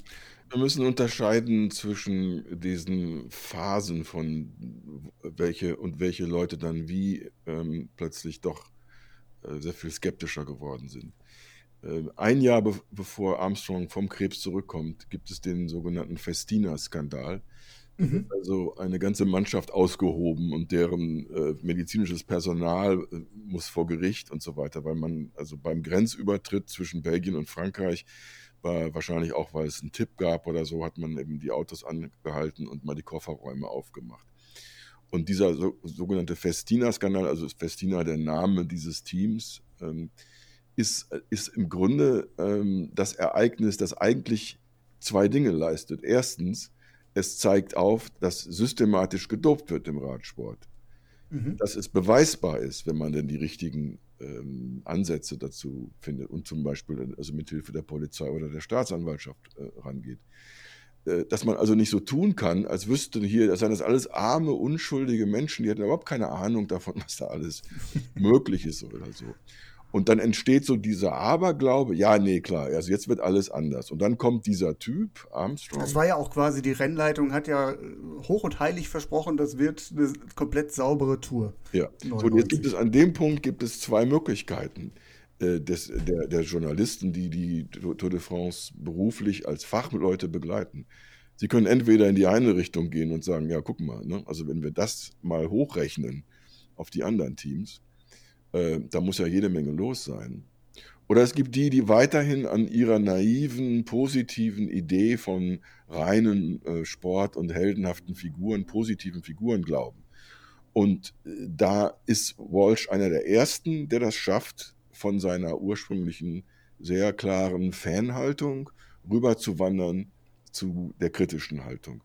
Und das sieht man ja auch im Film, das wird da zumindest angedeutet, dass die Kollegen, mit denen er da bis äh, dahin irgendwie gut zusammen unterwegs ist, die teilen sich Autos und sowas alles auf, das, äh, auf der Tour de France und hocken die zusammen. Nachher. Ja, äh, die fangen, ja, und es gibt eben auch, das konnte ich ja auch dann in meinem Buch nochmal äh, rausarbeiten, äh, das wurde auch mit vom Armstrong-Team, also von Leuten im Team, wurde das mit inszeniert, dass äh, diese Journalistenkollegen gewarnt wurden. Also wenn ihr jetzt da mit Walsh zusammen seid oder so, dann seid ihr für uns auch quasi äh, sippenhaftmäßig, gehört ihr auch zu denen, mit denen, denen wir nicht mehr zusammenarbeiten wollen und so. Das heißt, der Druck auf diese Kollegen, den ich gar nicht rechtfertigen will, der wird aber auch deutlicher im Laufe der Zeit was diese Kollegen nicht schaffen, äh, aus welchen Gründen auch immer. Also es gibt da kaum eine wirkliche Abrechnung, innere Abrechnung von irgendjemandem, der sich damit beschäftigt hat. Äh, dieser, diese mangelnde Fähigkeit, die, die Verhältnisse kritisch anzupacken und so kritisch wie möglich zu begleiten, ähm, da ist eben Walsh eine Ausnahmefigur. Das Problem ist, glaube ich, für den Film, ja, Walsh ist zu dem Zeitpunkt eine Ausnahmefigur aber er ist selber kein richtiger Selbstdarsteller in, in Natura. Mhm. Er ist also nicht gut geeignet, um ihn jetzt herauszukristallisieren äh, und sagen, guck mal hier, so eine Art Heiligenschein um ihn herum zu inszenieren. Und insofern ist auch sogar das Casting ziemlich gut, äh, weil der Schauspieler wirkt also relativ ähm, harmlos eigentlich, so wie er da ähm, das, äh, das spielt und ein bisschen blau, auch noch ein bisschen blauäugig und so. Das passt zu dem, so wie ich David Walsh kennengelernt habe. Ähm, aber es ist für den Film nicht unbedingt gut, weil da eigentlich bräuchte man ja jetzt hier den Rächer äh, ja. mit den entsprechenden Artilleriegeschützen. Äh, und äh, ja, das, damit wurde die Geschichte aber wieder in einer Art und Weise gedrückt, die nicht der Realität entspricht. Ja, also so, so meine Beobachtung, dass so ein Film eben realistisch ist und trotzdem irgendwie dann nicht richtig Power hat. Also. Sie haben mir ja dankenswerterweise zwei O-Töne mitgebracht, die ich an dieser Stelle gerne einspielen möchte. Und äh, da hören wir mal kurz rein, was David Walsh selbst über die Darstellung im Film sagt. He plays the journalist really well. At one moment, you know, in the film, he says to the other journalists, Why can't you guys see it? And I thought, geez, I said that 20 times to 20 different journalists in those years. That's how I was. I think the strength of the film is just kind of all round. It's, it tells the story honestly. The big moments in, the, in Armstrong's story are in the film. Ja, insgesamt, Herr Calver, war David Walsh mit der Darstellung, mit seiner Darstellung im Film doch sehr zufrieden. Hat er mir gesagt, als wir uns unterhalten haben. Und das kann ich auch so akzeptieren, dass er das so sieht. Ich hatte ein bisschen den Verdacht, dass er den Film auf gar keinen Fall in irgendeiner Weise ähm, schlecht reden wollte. Äh, weil ich glaube, ich, ich traue ihm auch, er ist ein sehr gründlich denkender Typ und er hat jetzt gerade wieder frisch ein Buch rausgebracht über die äh, Stepanov-Doping-Geschichte da aus Russland. Ähm, er hat aber auch zwischendurch ähm, auch mal ins Klo gegriffen. Also da äh, glaubte er, dass die, äh, das englische Radsportteam, das unter dem Namen Sky läuft, dass das also vielleicht doch irgendwie äh, dopingfrei ähm, fährt. Und da sind ja nun äh, Tour de France-Gewinner rausgekommen, wie David Froome und so. Ähm, und dann hat er irgendwann einsehen müssen, dass die ihn so ein bisschen an der Nase rumgeführt haben, weil es gab halt ja, äh, wenn auch noch immer nicht ganz harte äh, Hinweise äh, darauf, wie da wahrscheinlich auch irgendwelche Mittel benutzt worden sind, die, die, die, die, die man bei Dopingtests nicht finden kann oder mhm. so. Äh, das ganze Sky-Projekt ist total in Misskredit gekommen und äh, da wurde David Walsh dann von seinen Kollegen so ein bisschen ähm, ja, ähm, härter angegangen. Ja? Also, dass er sich hat da quasi äh, erblinden lassen oder blenden lassen. Das hätte man von ihm nicht erwartet. Aber äh, an meinem Gesamteindruck von Walsh, äh, der ist extrem positiv und er hat ja auch Auszeichnungen gewonnen. Und ähm, er ist zwar nicht der Mann, ich glaube, das hatten Sie mal irgendwann aufgebracht. Also das, ähm, der hat Armstrong nicht vom Sockel gestoßen. Aber ohne ihn ähm, wäre da gar nichts gelaufen, weil die ganzen vielen verschiedenen Schritte bis hin zu ähm, 2012 wären ohne ihn und seine Arbeit nicht passiert. Ja, Sie haben ja auch gerade gesagt, so als ist jetzt nicht der laute Typ, der sich jetzt als der Rächer aufspielt im Film, äh, sowohl auch aus, aus der Menschenkenntnis heraus. Und ich glaube, das ist so ein Aspekt, den ich seinerzeit nicht ganz verstanden habe, als ich den Film das erste Mal gesehen habe. Ich bin nämlich damals auch mit der Erwartung reingegangen, einen Journalistenfilm zu sehen. Und ich würde sagen, The Program ist maximal ein Journalistenfilm light. ähm, was, was, ich komme gleich zu dieser These, die Sie gerade nochmal aufgeworfen haben. Äh, also die Recherchen des Zeitungsreporters, die werden so in der Chronologie abgefrühstückt. Äh, die Einspieler äh, mit Walsh, die folgen auch nicht so einem klaren Spannungsaufbau, der halt äquivalent verläuft zu der eigentlichen Geschichte. Es ist also, es ist nicht die Unbestechlichen im Radsport-Segment, das ist es nicht. Und ich finde, das wird halt irgendwie so durch diese, diese, die Recherchen, die da dargestellt sind, die wirken sehr passiv. Äh, also die Arbeit hinter seinen Nachforschungen, die wird nicht so ganz greifbar. Es ist immer so Walsh im, im Presseraum häufig äh, Situationen. Es gibt so ein, zwei Szenen, wo er dann doch Zeugen befragt, aber das ist nicht so klassisch, er treibt sie auf, sondern die Zeugen wenden sich an ihn. Da muss man auch sagen, okay, das ist auch ein Stück weit äh, Realität. Journalisten sind halt auch auf Whistleblower angewiesen, dass sie sich da, ähm, äh, dass sich Leute öffnen. Aber so, es, es wirkt alles sehr, sehr passiv. Und der eigentliche Skandal, das suggeriert ja auch dann der Film, kommt dann erst durch die Aussage des überführten Tourgewinners von 2006 ins Rollen, Floyd Landis. Und da ist dann die Frage, schmälert der Film dann nicht die Bedeutung von Walsh? Ähm, ja, die ist nicht reizlos, die Frage, aber ich finde sie ein bisschen sehr hypothetisch. Okay. Ähm, weil äh, wir sind ja nun jetzt klug genug zu wissen, okay, also Walsh arbeitet, äh, produziert Artikel, produziert Bücher und ein Regisseur äh, will jetzt also einen dieser Stoffe nehmen und den umsetzen. Das heißt, damit rutscht ja der, äh, diese Figur schon wieder in den Hintergrund äh, automatisch. Also die Beteiligung am Drehbuch und so weiter, all das ähm, reduziert sich. Und das Ganze kann nicht mehr ein Walsh-Produkt sein, sondern es, ist, es, wird zu was anderem. Und ähm, wenn man das weiß, also kann man jetzt nicht einfach sagen, äh, okay, der Film hat einen Effekt. Wir haben ja vorhin schon gesprochen, der Film hat ja wahrscheinlich relativ wenig Effekt, weil er gar nicht so viel Publikum erreicht hat. Ähm, und so deshalb nannte ich das jetzt mal hypothetisch. Ne? Also kann, ja. man, kann man jetzt unterstellen, ja, Filme haben eine bestimmte Wirkung und äh, bestimmen so den G Gesamteindruck von einer Vita zum Beispiel oder so, klar. Aber dann bleiben ja auch noch andere Dinge erhalten, ne? die, die man auch irgendwie mit berücksichtigen muss.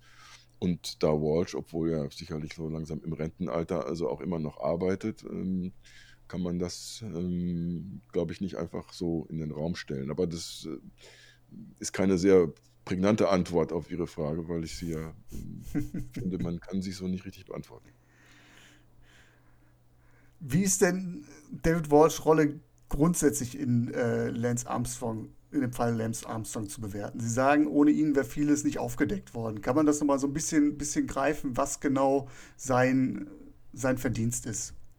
Ja, so wenn man es ähm, in, in, ein paar wenige ähm, Abschnitte aufteilt. Also die, ähm, äh, die, die, die, erste wichtige Station, äh, die, die einen Effekt hat, ist, äh, dass er und ein französischer Kollege ein Buch veröffentlichen über Lance Armstrong, was sie auch bewusst nur in Frankreich veröffentlichen, aus, hauptsächlich aus Sorge, dass, die, äh, dass das britische Leumundsrecht ähm, ihnen einen Strich durch die Rechnung macht, weil sie, weil in Großbritannien, und das zeigt sich dann auch später in einem Prozess, den Armstrong anstrengt über einen Hinterweg und den Walsh und seinen Arbeitgeber, die Sunday Times, verlieren. Äh, die, aber dieses Buch äh, wird trotzdem als französisches Buch von Leuten wie Bob Hammond äh, wahrgenommen. Äh, die begreifen, die ja nun also diese Prämien äh, versichert haben, also die richtig mit Geld drin hängen, wenn Armstrong gewinnt.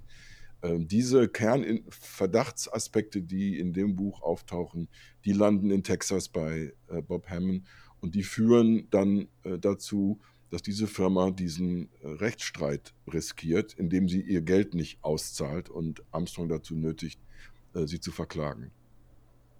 Äh, müssen wir jetzt nicht weiter darauf eingehen. Mhm. Ähm, da gibt es dann irgendwann in der ersten Phase geht das zum Nachteil der Versicherungsfirma aus, weil, das, weil sie es einfach nicht packt in dem Schiedsgerichtsverfahren genug Beweise, ähm, weil man braucht da mehr als nur einen, auf die Beine zu stellen. Aber dieses Material, was in dem Moment auf, äh, äh, anfängt zu heranzuwachsen, also was ja beeidigte Aussagen von Zeugen und so weiter sind, das ist, das ist extrem wichtig für das, was später passiert.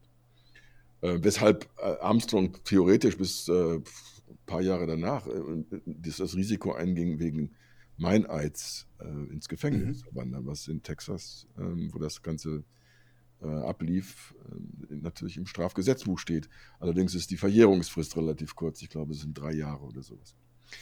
Und die Gemeinschaft der Radfahrer und die, die so drumherum hängen, die Sponsoren und so weiter, haben das natürlich auch wahrgenommen. Und ich habe das persönlich immer interpretiert, äh, dass Armstrong, obwohl es da um einige Millionen ging, wahrscheinlich gar nicht des Geldes wegen ähm, das angestrengt hat. Ähm, sicherlich war ihm das nicht unwichtig, aber hauptsächlich um zu zeigen, all den Leuten, mit denen er verbandelt war, ey, ich halte hier meinen Arsch aus dem Fenster. Äh, ich lüge sogar, ähm, wenn ihr jetzt nicht mitzieht oder so, ja, dann bricht hier unser, ganzer, unser ganzes Verdienstmodell zusammen, das davon lebt, dass Armstrong vorne wegstrampelt und die Sachen gewinnt und dass man dann super Verträge einheimsen kann und Werbeverträge bekommt und so weiter. Mhm. Ähm, Aber das sind dann so erste Signale, die zeigen, Armstrong ist nicht unantastbar, wenn man die richtigen Fragen stellt. Genau. Ähm, aber äh, weil er dann kurz darauf, oder war er schon, nee, kurz davor, ähm, zurückgetreten ist, entsteht so eine Windstille in der ganzen Entwicklung. Ne? Und ähm, erst durch, der, durch, seine Rückkehr, durch sein Comeback ähm, und dann das, was Landis dann gemacht hat, wird das Ganze wirklich wieder hochgeholt. Und natürlich weiß Landis selber aus eigener Erfahrung jede Menge, äh, was ein äh, paar Jahre vorher noch nicht auf dem Markt war, weil er noch nicht ausgepackt hatte. Und an der Stelle, das hat der Walsh auch dann gesagt, auch mir gegenüber, also er findet Landis ist der wichtigste äh, Einzelteil. Aber äh, mhm. auch da ist Walsh wieder mit dabei. Er gibt dem Ganzen ein Stück Glaubwürdigkeit. Nach dem Motto, nein, das ist jetzt hier keine neue Entdeckung. Das haben wir vorher schon ja schon mal versucht auszubreiten, ja. Ähm, weil Glaubwürdigkeit ist ein ganz wichtiger Faktor, ist auch das, worauf Armstrong rumreitet, als Landis zum ersten Mal ähm, E-Mails rausschickt und er wird dann bei Natur, es war nicht die Tour de France, er wurde, glaube ich, in Kalifornien dann da, äh, kalt erwischt, der Armstrong. Da bringt er das so ins Spiel, also unsere mhm. Glaubwürdigkeit, ja, wir glauben, also wir sind äh, total, ähm, äh, ja, uns kann man irgendwie nicht, kann, kann man nichts, ne? Und Landis, der hat ja schon mal gelogen und so weiter und so weiter. Also genau diese Trump-Nummer von, von heute oder so. Ähm, da ist Walt, häufig, ja. Da ist Walsh ja nicht, nicht, nicht dabei. Ne? Und da ist er auch nicht so ein Faktor. Es gibt aber äh, genug Kollegen, also wie zum Beispiel von der New York Times, die Kollegin Juliet McCurr, äh, mhm. Wall Street Journal gibt es zwei Kollegen, die äh, gar nicht vom Sport kommen, sondern die kommen von der Juristerei, ähm, die sich da in das Thema reinarbeiten und immer wieder Sachen ausbuddeln und so. Und dann äh, ist aber, glaube ich, Walsh immer so ein bisschen ein kleiner Leuchtturm für alle anderen, äh, die jetzt auch anfangen, die Ärmel aufzukrempeln und ihre eigenen Enthüllungen oder ihre eigenen Beiträge zu leisten. Also kann man sagen, Walsh hat Armstrong nicht vom Sockel gestoßen, aber er hat diesen, diesen Sockel vielleicht etwas angesägt. Ja, aber der Film aber leidet jetzt darunter, würde ich mal sagen. Ne? Also, weil eben ja. man nicht behaupten kann, Walsh hat nun alles irgendwie, ne? so wie diese ganz simple ähm, Schwarz-Weiß-Geschichte, ne? der Bösewicht und der Gute, der ihn also jetzt, äh, diese Detektiv-Idee, ne? wie der also dann erwischt wird und überführt wird und so, das ist eben nicht die Realität gewesen und insofern leidet der Film darunter. Walsh ja. selber leidet nicht darunter, nach meiner Meinung. Aber das sind ja genau die Aspekte, die ich versuche mit dem Podcast zutage zu fördern. Auch zu zeigen, dass es nicht nur monokausale Zusammenhänge gibt, sondern dass viele Aspekte reinspielt. Also es wird nicht nur, es ist nicht nur Landis, es ist nicht nur Walsh, es ist auch ein Stück weit Armstrong selbst, der sich in Bein stellt. Es ist ja auch wie bei Watergate selbst, haben Bob Woodward und äh, Carl, Carl Bernstein ähm, Nixon äh, abgeschossen. Nein, sowas nicht. Ich meine, letztendlich ist auch Nixon selbst über seine Schweinerei gestolpert. Es ist alles nicht mehr so einfach und deswegen, ähm, ich bin froh, dass es Journalistenfilme gibt, die solche Geschichten aufrufen, aber ich schaue dann mal ganz gerne hin, was steckt da eigentlich hinter. Wobei eben äh, Watergate, also uh, All the President's Men, ähm, da, das erlaubt eben doch eine gewisse Schwarz-Weiß-Dimension, ne? weil da sind die Journalisten wirklich die, die die Steine umdrehen und die ersten Sachen finden und dann auch publizieren können, natürlich unter mhm. in dem in der Sorge, und das wird ja, weiß nicht mehr genau, wie, wie stark das in dem Film äh, äh, dramatisiert wird, aber äh, wenn nicht die Chefredaktion und äh, die Herausgeberin, Besitzerin ähm, äh, sich also ja engagiert und sagt, nee, das machen wir jetzt, das bringen wir raus, wäre das vielleicht da schon versickert. Aber die Realität war eben so, ja, es gab mutige Leute, die, die Reporter, ähm, die Leute im Hintergrund.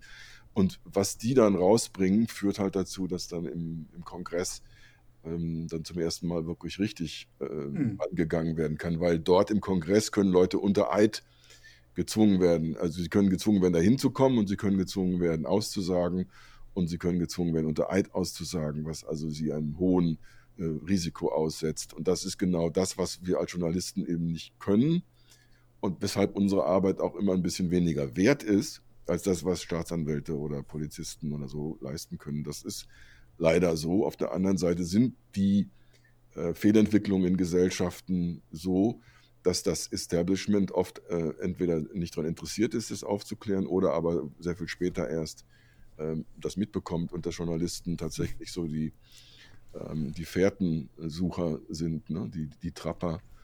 Äh, da sind wir nämlich bei einem sehr, sehr guten Punkt, der Wille, solche Sachen aufzudecken. Und wir haben jetzt festgestellt, dass David Walsh in dem Film ein Lonesome Wolf war. In der Wahrheit gab es auch noch andere äh, mutige Journalisten, die sich mit diesem Thema befasst äh, äh haben, unter anderem auch Sie, Herr Kalver. Nö, ähm, nee, das muss ich, also bevor Sie jetzt weitersprechen, nein, das muss ich echt äh, zurückweisen ich bin wirklich jemand, der nur davon profitiert, dass andere irgendwann den Mund aufmachen und ich muss sie dann halt suchen und finden und mit denen reden. Also es ist ein bisschen Arbeit, alles klar. Aber ähm, nichts von dem, was ich auf die Beine gestellt habe, hat irgendeinen Erkenntnis, ursächlichen Erkenntniswert. Ich habe eher eine analytische, äh, nacherzählende äh, Geschichte gemacht. Also das darf man mir nicht wirklich. Okay, dann, äh, dann äh, äh, nehme ich meine, meine Lobbeeren wieder zurück. Aber nein, was ich da sagen will, es ist auch als, als freier Journalist ja auch nicht einfach, mit sich solchen Themen auseinanderzusetzen. Sie tragen ja auch Sachen äh, zusammen, wo es dann darauf ankommt, dass sie halt auch stimmen. Ne? Das ist ja auch ein Punkt, worauf ich eigentlich jetzt hinaus will. Aber dann lassen Sie mich noch einen Einschub machen. Okay, ähm, alles klar. Als freier Journalist ähm, sind Sie vor oft, vor allen Dingen in der, in der Problemsituation, Sie müssen das irgendwie finanziert kriegen, was Sie da genau. machen. Genau. Können Sie auch äh, Ganz banal. Auseinandersetzung vor Gericht ja auch nicht erlauben, wenn Sie jetzt was schreiben, was nicht äh, wasserdicht ist. Da, Sie müssen irgendwo erstmal hinkommen. Ne? Sie müssen mit ja. den Leuten ja reden oder so und ähm, es, es, erspart, auch wenn man mit einem telefonieren kann oder wie wir jetzt heute hier über äh, eine lange Leitung miteinander sprechen können, alles klar, das geht auch. Aber ist, äh, für, für bestimmte Themen, die auch sensitiv sind oder so, ist es extrem wichtig, dass man den Leuten gegenüber sitzen kann. Was weiß ich, am Küchentisch äh, vor jemandem zu Hause oder ähm, in irgendeinem anderen Rahmen. Äh, und das ist für den freien Journalisten also ein absolutes Problem. Und dann noch in einem Land so groß wie den USA wo man wirklich, ähm, ja, also Tyler Hamilton wohnt in Montana, da müssen sie erstmal hinkommen. Ähm, Betsy Andreo in Detroit, ähm, ja, müssen wir auch erstmal hinkommen. Äh, also das gehört, sagen wir mal, zu den Kunst, äh, Eislaufkunst-Geschichten, die B-Note. Ähm, das müssen sie irgendwie hinkriegen, ja. Ja gut, einmal, einmal natürlich, es ist ja Zeit, die sie nicht bezahlt kriegen in erster, in erster Instanz. Und zweitens, wenn es dann natürlich ans Eingemachte geht, äh, hat sich hat, hat sie dieser Gedanke beschäftigt, als sie das Buch niedergeschrieben haben? Wie, wie wasserdicht ist das jetzt an dieser Stelle? Ja, es gibt eine ganz konkrete Stelle. Ähm, das war so ein bisschen journalistische Findigkeit meinerseits. Tyler Hamiltons Buch ähm, kommt raus und ich habe mir das dann äh, durchgelesen und ähm, dann auch entsprechend journalistisch verarbeitet und ich entdecke auf irgendeiner Seite, dass er von anonymisierten Ärzten spricht, die ihm bei einer äh, Eigenblutgabe geholfen haben. Und dann habe ich versucht zu äh, kombinieren, um wen es sich da gehandelt haben kann. Ich bin erstmal davon ausgegangen, dass Hamilton dieses Thema ein bisschen weniger deutlich macht, weil er nicht unnötig noch eine juristische Baustelle aufreißen will mit, mit seinem Buch. Ähm, und ich habe dann den deutschen Arzt, äh, um den es da geht. Und ich weiß dann, ab später im Gespräch von Hamilton bestätigt bekommen, um wen es sich handelt. Den habe ich angerufen in mhm. Deutschland und konfrontiert. Und die erste Überraschung, die ich hatte, war, dass er sagte, er kennt das Buch. Dass jemand so schnell ein Buch, das nur auf damals nur in Amerika rausgekommen war, so schnell so ein Buch haben musste, war schon mal sehr eigenartig. Das haben wir dann nicht äh, weiter vertieft, weil ich habe gehofft, ich werde noch mal irgendwann später mit ihm äh, genauer reden können. Aber als es dann darum ging, seinen Namen zu nennen, bin ich sehr vorsichtig geworden. Und ähm, der hatte auch ruckzuck einen Anwalt in Deutschland, mhm. mit dem ich dann auch ähm, geredet habe. Der dann auch so tat, als könnte er nun also aus mir rausfragen, was ich alles weiß oder so, damit er also dann möglichst. Ähm, das lässt man dann besser sein. Aber ich habe in der Phase mit mehreren Justiziaren von mehreren äh, Medienhäusern gesprochen.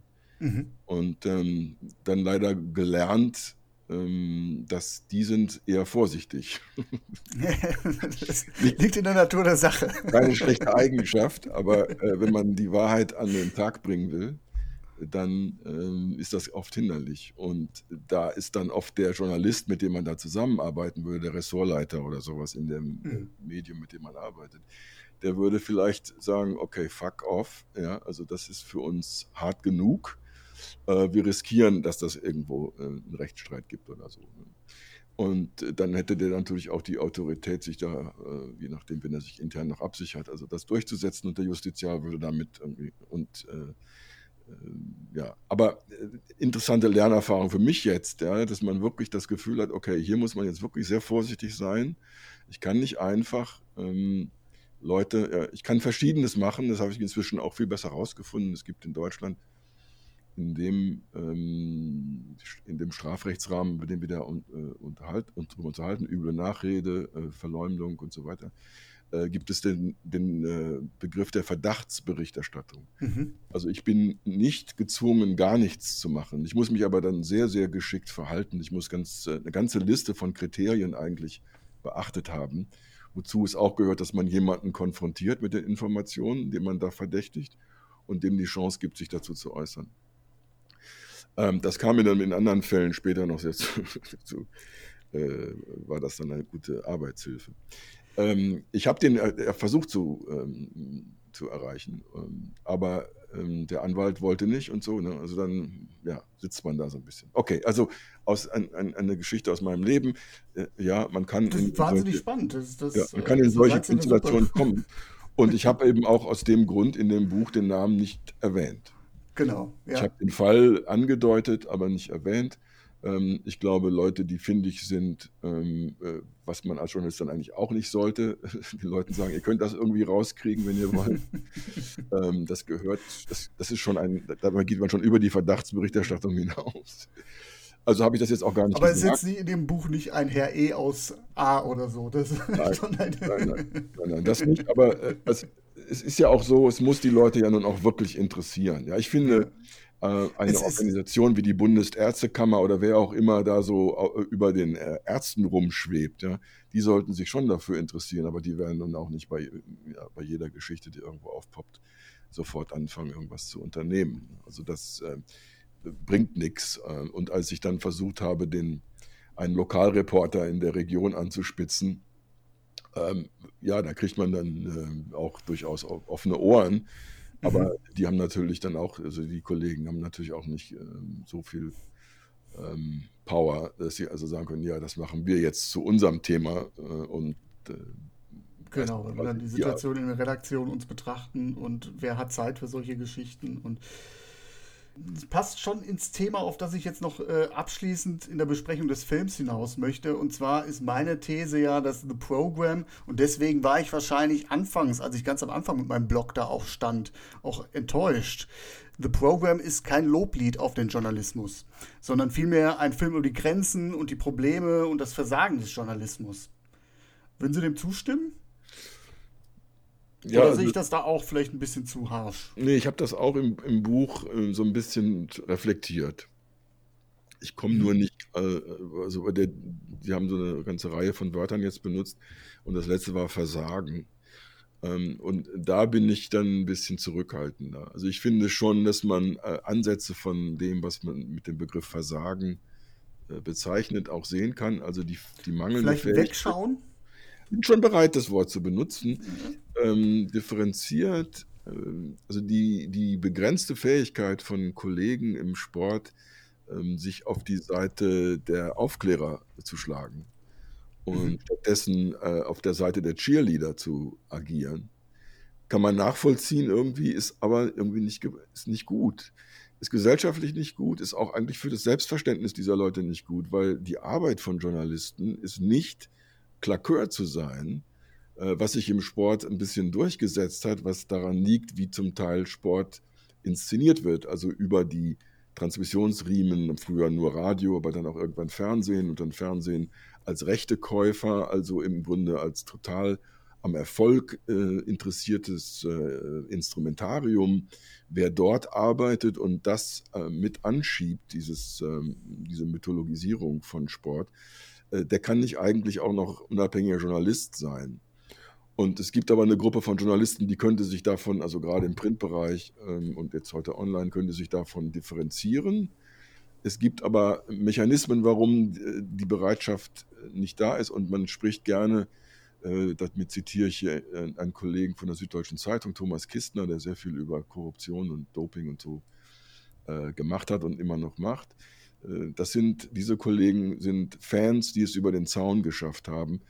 Ähm, das sind also Leute, die sind nicht wirklich, kommen nicht vom Journalismus wirklich, sondern die kommen von mhm. dem Impuls der Begeisterung, der emotionalen Beziehung zu den Figuren da. Und äh, heutzutage ist das noch schlimmer und ich sage das auch gerne mit der gebotenen äh, ja, Abwägung also sobald ein Journalist glaubt, er müsste sich bei einer Pressekonferenz ein Selfie äh, mit dem dort auftretenden berühmten Sportler gönnen und auf Instagram posten, kann ich den eigentlich abhaken, weil ähm, der verwechselt da was. Ähm, ich, ich, muss nicht beweisen, dass ich da war an dem Ort ähm, und mit jemandem eventuell gesprochen habe. Das beweise ich durch meine Arbeit. Das beweise ich nicht durch dämliche Fotos. Und schon gar nicht, wenn also klar ist, dass das aus der Kultur dieser äh, naiven Begeisterung äh, entlehnt ist oder so. Und man das also gar nicht reflektierend rüberbringen kann, außer jetzt. Aber das heißt ja auch, Herr Kalver, ein Bild sagt mehr als tausend Worte nach außen hin. aber bleibt ja interpretierbar dann. Also ich, also ich gehöre zu denen, die das dann äh, schändlich finden. Ähm, aber ich, trotzdem, wir sprachen ja von Versagen. Also ähm, vieles an dem, was wir als einzelne Journalisten tun, ist Teil von einer großen Geschichte. Mhm. Wie sind Medien organisiert? Was gibt es da für Ansprüche? Wofür wird man honoriert und wofür nicht? Was wird als Thema eingestuft? Was wird als bedeutend äh, eingestuft? Da sind wir immer so Individuen und müssen uns als Individuen auch irgendwie begreifen. Und äh, wir sind aber auch Teil einer ganz, äh, ja, nennen wir es mal Maschine, mit bestimmten ähm, Abläufen und, und, Vorgängen und so. Und wir, ja, wir müssen unseren eigenen äh, Weg finden und ähm, würde ein Plädoyer äh, geben wollen, ja, also bitte versucht es, ja, seid so unabhängig und so eigenständig wie möglich und lasst euch nicht einlullen oder einkaufen oder düpieren. Aber ich weiß auch, dass das schnell dahingesagt ist und ich gehöre nicht zu denen, die sich jetzt auf die Kanzel stellen und sagen, so, so geht's. Aber ich habe Leute kennengelernt, ja, die ich sehr bewundere für das, wie sie arbeiten, Kollegen, also wie Walsh, wie Hajo Seppelt, wie Juliet McCurr ähm, und ähm, Paul Kimmich, äh, ein irischer ehemaliger Radfahrer, äh, der heute Journalist ist und super schreibt. Also es gibt jede Menge äh, und da man die auch hat als äh, Peers, als, als äh, Wegbegleiter und als äh, Vorbilder sogar, kann man sich natürlich auch an denen ein bisschen auf, auf und ausrichten. Und das würde ich gerne so als äh, Abbinder an, an so eine Suada dranhängen. Okay, ich sehe schon. Also wir wollen jetzt nicht die ganzen kritischen äh, Punkte, die Sie auch teilweise auch in Ihrem Buch benennen, äh, was es da für Gründe gibt, warum äh, das Individuum teilweise nicht aus den systemischen äh, äh, Bedingungen ausbrechen kann. Ähm, können es wirklich auch dabei belassen. Sie haben gerade von der Maschinerie gesprochen. Sport ist ein Spektakel, das die Massen unterhält. Und wenn man da äh, da ist natürlich auch viel Geld im Spiel und das ist natürlich auch, wie Sie schon sagen, sehr, sehr leicht gesagt, wenn man da als Individuum plötzlich ja, dagegen anstinkt, sage ich jetzt mal. Es gibt einen schönen Begriff in unserem Beruf, der nennt sich, also schön, ähm, Kollegenschelte. Ähm, also sobald man ähm, sich kritisch mit der eigenen und der Arbeit der Kollegen beschäftigt, äh, ist man schnell im Verdacht, ähm, dieses, äh, ja, diese Haltung zu haben, Kollegenschelte. Äh, das, das Wort ist im Grunde unbrauchbar, äh, aber es, es kursiert und äh, ich weiß nicht, ob Ihnen das auch schon über den Weg gelaufen ist. Also mir hat man noch keine Kollegenschelte unterstellt. Nein, aber ob Sie schon mal gehört haben. Als, äh, gehört habe ich es Im journalistischen, ja, äh, journalistischen natürlich, Alltag. Natürlich. Ja, ja, genau. Also da, da wird quasi äh, einfach mit einer Handbewegung wird alles weggewischt. Ne? So als, als gäbe es äh, Freibriefe mhm. Äh, für, für unsere Arbeit. Mhm. Man muss ja auch dann einfach sagen, äh, auch Journalisten sind nur Menschen. Und wenn man dann so eine Szene beispielsweise hat, wie in The Program, wo halt angedeutet wird, oder David Walsh will zu seinen Kollegen ins Auto steigen, wie er es, nach, wie er es nach jeder Pressekonferenz tut, und plötzlich sagt der Kollege, nee, nee, lass mal lieber. Äh, es ist nicht gut, wenn wir dich da, wenn, wir, wenn, wir, wenn wir mit dir gesehen werden, dann sind da auch menschliche Ängste natürlich erstmal hinter. Ne? Ähm, will sich das nicht verscherzen, die Akkreditierung nicht verlieren, den Job nicht verlieren, äh, plötzlich äh, im Mittelpunkt stehen. Ähm, das sollte man auch gar nicht so ab, abtun. Nein, ähm, da wir ja über das ähm, Genre sprechen, Journalistenfilme, ne? Von, wo, wobei wir, glaube ich, beide äh, sagen würden, dieser Film ist kein richtig durchdrungener Journalistenfilm. Ne? Äh, da gibt es halt Journalisten, die, die, sind wichtig für den Film, aber das ist jetzt nicht ähm, der Flugzeugträger als Motiv so. Mhm. Ähm, die, die, die, Fähigkeit von Filmen, das aber mit auch aufzugreifen und, und möglichst plausibel zu machen, das ist, glaube ich, auch wichtig. Also da, wo das gelingt, nicht jede Geschichte hat dieselben äh, Bausteine, aber äh, wo das gelingt, diesen Alltag des Journalisten auch wirklich ähm, ja, also differenziert genug darzustellen, da, ja, da applaudiere ich dann. Deshalb ist auch zum mhm. Beispiel im Spotlight mein Lieblingsfilm in dem Genre, weil ähm, hier reden wir nur über die amerikanischen Journalisten und die kenne ich dann auch ein bisschen und die Arbeitsbedingungen äh, und was für äh, hässlichen Buden die so sitzen ähm, und arbeiten und äh, Newsrooms und so weiter. Äh, das finde ich zum Beispiel ein sehr gelungenes Beispiel dafür, wie ja, wie da gearbeitet wird. Und natürlich kenne ich mich null aus in der eigentlichen Geschichte, also wie hm. ist damals ähm, von, vom Boston Globe dann ähm, angepackt worden und so. Aber es gibt genug Verstrebungen. Also Spotlight heißt der Film ja unter anderem deshalb auch, weil äh, das Ressort, das investigative Ressort die, äh, des Boston Globe, hat, hat, sich so genannt. Ja. Also das Wort hat eben eine, eine Doppelbödigkeit, die ist auch sehr schön. Und natürlich braucht es dann, und das erzählt der Film auch sehr gut, also ohne den Chefredakteur, ähm, der heute bei der Washington Post Chefredakteur ist. Ähm, der, der eigentlich mit dem Sparauftrag, oder alle fürchten, er kommt jetzt mit dem, mit dem roten Stift ins Haus. Ja. ja. Und der hat eine bestimmte Art, die Leute ans Arbeiten zu kriegen. Ne? Also er ist nicht der Bannerträger, der sie antreibt. so, wir müssen jetzt mal wieder einen Kuh landen oder einen Scoop oder so, sondern er ist auch sehr vorsichtig und mit mit Bedacht, aber er will auch, dass seine Leute äh, investigieren. Ne? Er will das. Das ist die Aufgabe des Journalisten, äh, Dinge aufzudecken. Und das finde ich, wird in diesem Film sehr gekonnt natürlich auch in der Dramaturgie dann gut aufgefangen. Äh, ja, ein wahnsinnig starker Aspekt ist natürlich auch der Teamgedanke, der da gezeigt wird. Also Journalismus funktioniert dann auch äh, also äh, viele, diese, diese, klassische Held, der Journalist, der auf eigene Faust recherchiert und dann alles ins Wanken bringt, das ist natürlich irgendwo ein Archetypus, der den Film produziert, aber in Wirklichkeit, wenn wir die ganz großen äh, Recherchethemen auch unserer Zeit haben, auch was äh, Hayo Seppelt beispielsweise macht, das ist nur möglich mit äh, ganz vielen ja, ich will es jetzt nicht, klingt vielleicht despektierlich, aber auch mit den, mit den Wasserträgern in den Newsrooms und in den Recherchebüros, die da mit Datenjournalismus auch hantieren. Äh, viele unbesungene Helden, die dabei sind. Klar, äh, da ist das Medium Fernsehen dann wieder, ähm, funktioniert ja auch anders. Ne? Es ähm, ist auch ein Stück immer Selbstinszenierung, während so der, der Print-Journalist äh, eher so klassischer, so, so Fuß Infanterist ist oder so und im Teil einer äh, ja, größeren Einheit oder was. Und nur äh, natürlich in Amerika schon seit langem durch so Preise wie Pulitzer-Preise und so wird das natürlich immer wieder ein bisschen rausgeholt äh, und ähm, die Einzel, der, der, einzelne Mensch auch mal äh, in den Vordergrund gerückt, aber im Prinzip bleibt man so ein bisschen im Hintergrund. Und ähm, das ist auch keine ungesunde äh, Einstellung. Ne? Also ich, das Thema ist wichtig und äh, die Person ist zwar Instrument, aber nicht notwendigerweise das, äh, das Entscheidende an der, ja, an der Thematik oder an der Aufdeckung von irgendwelchen Missständen.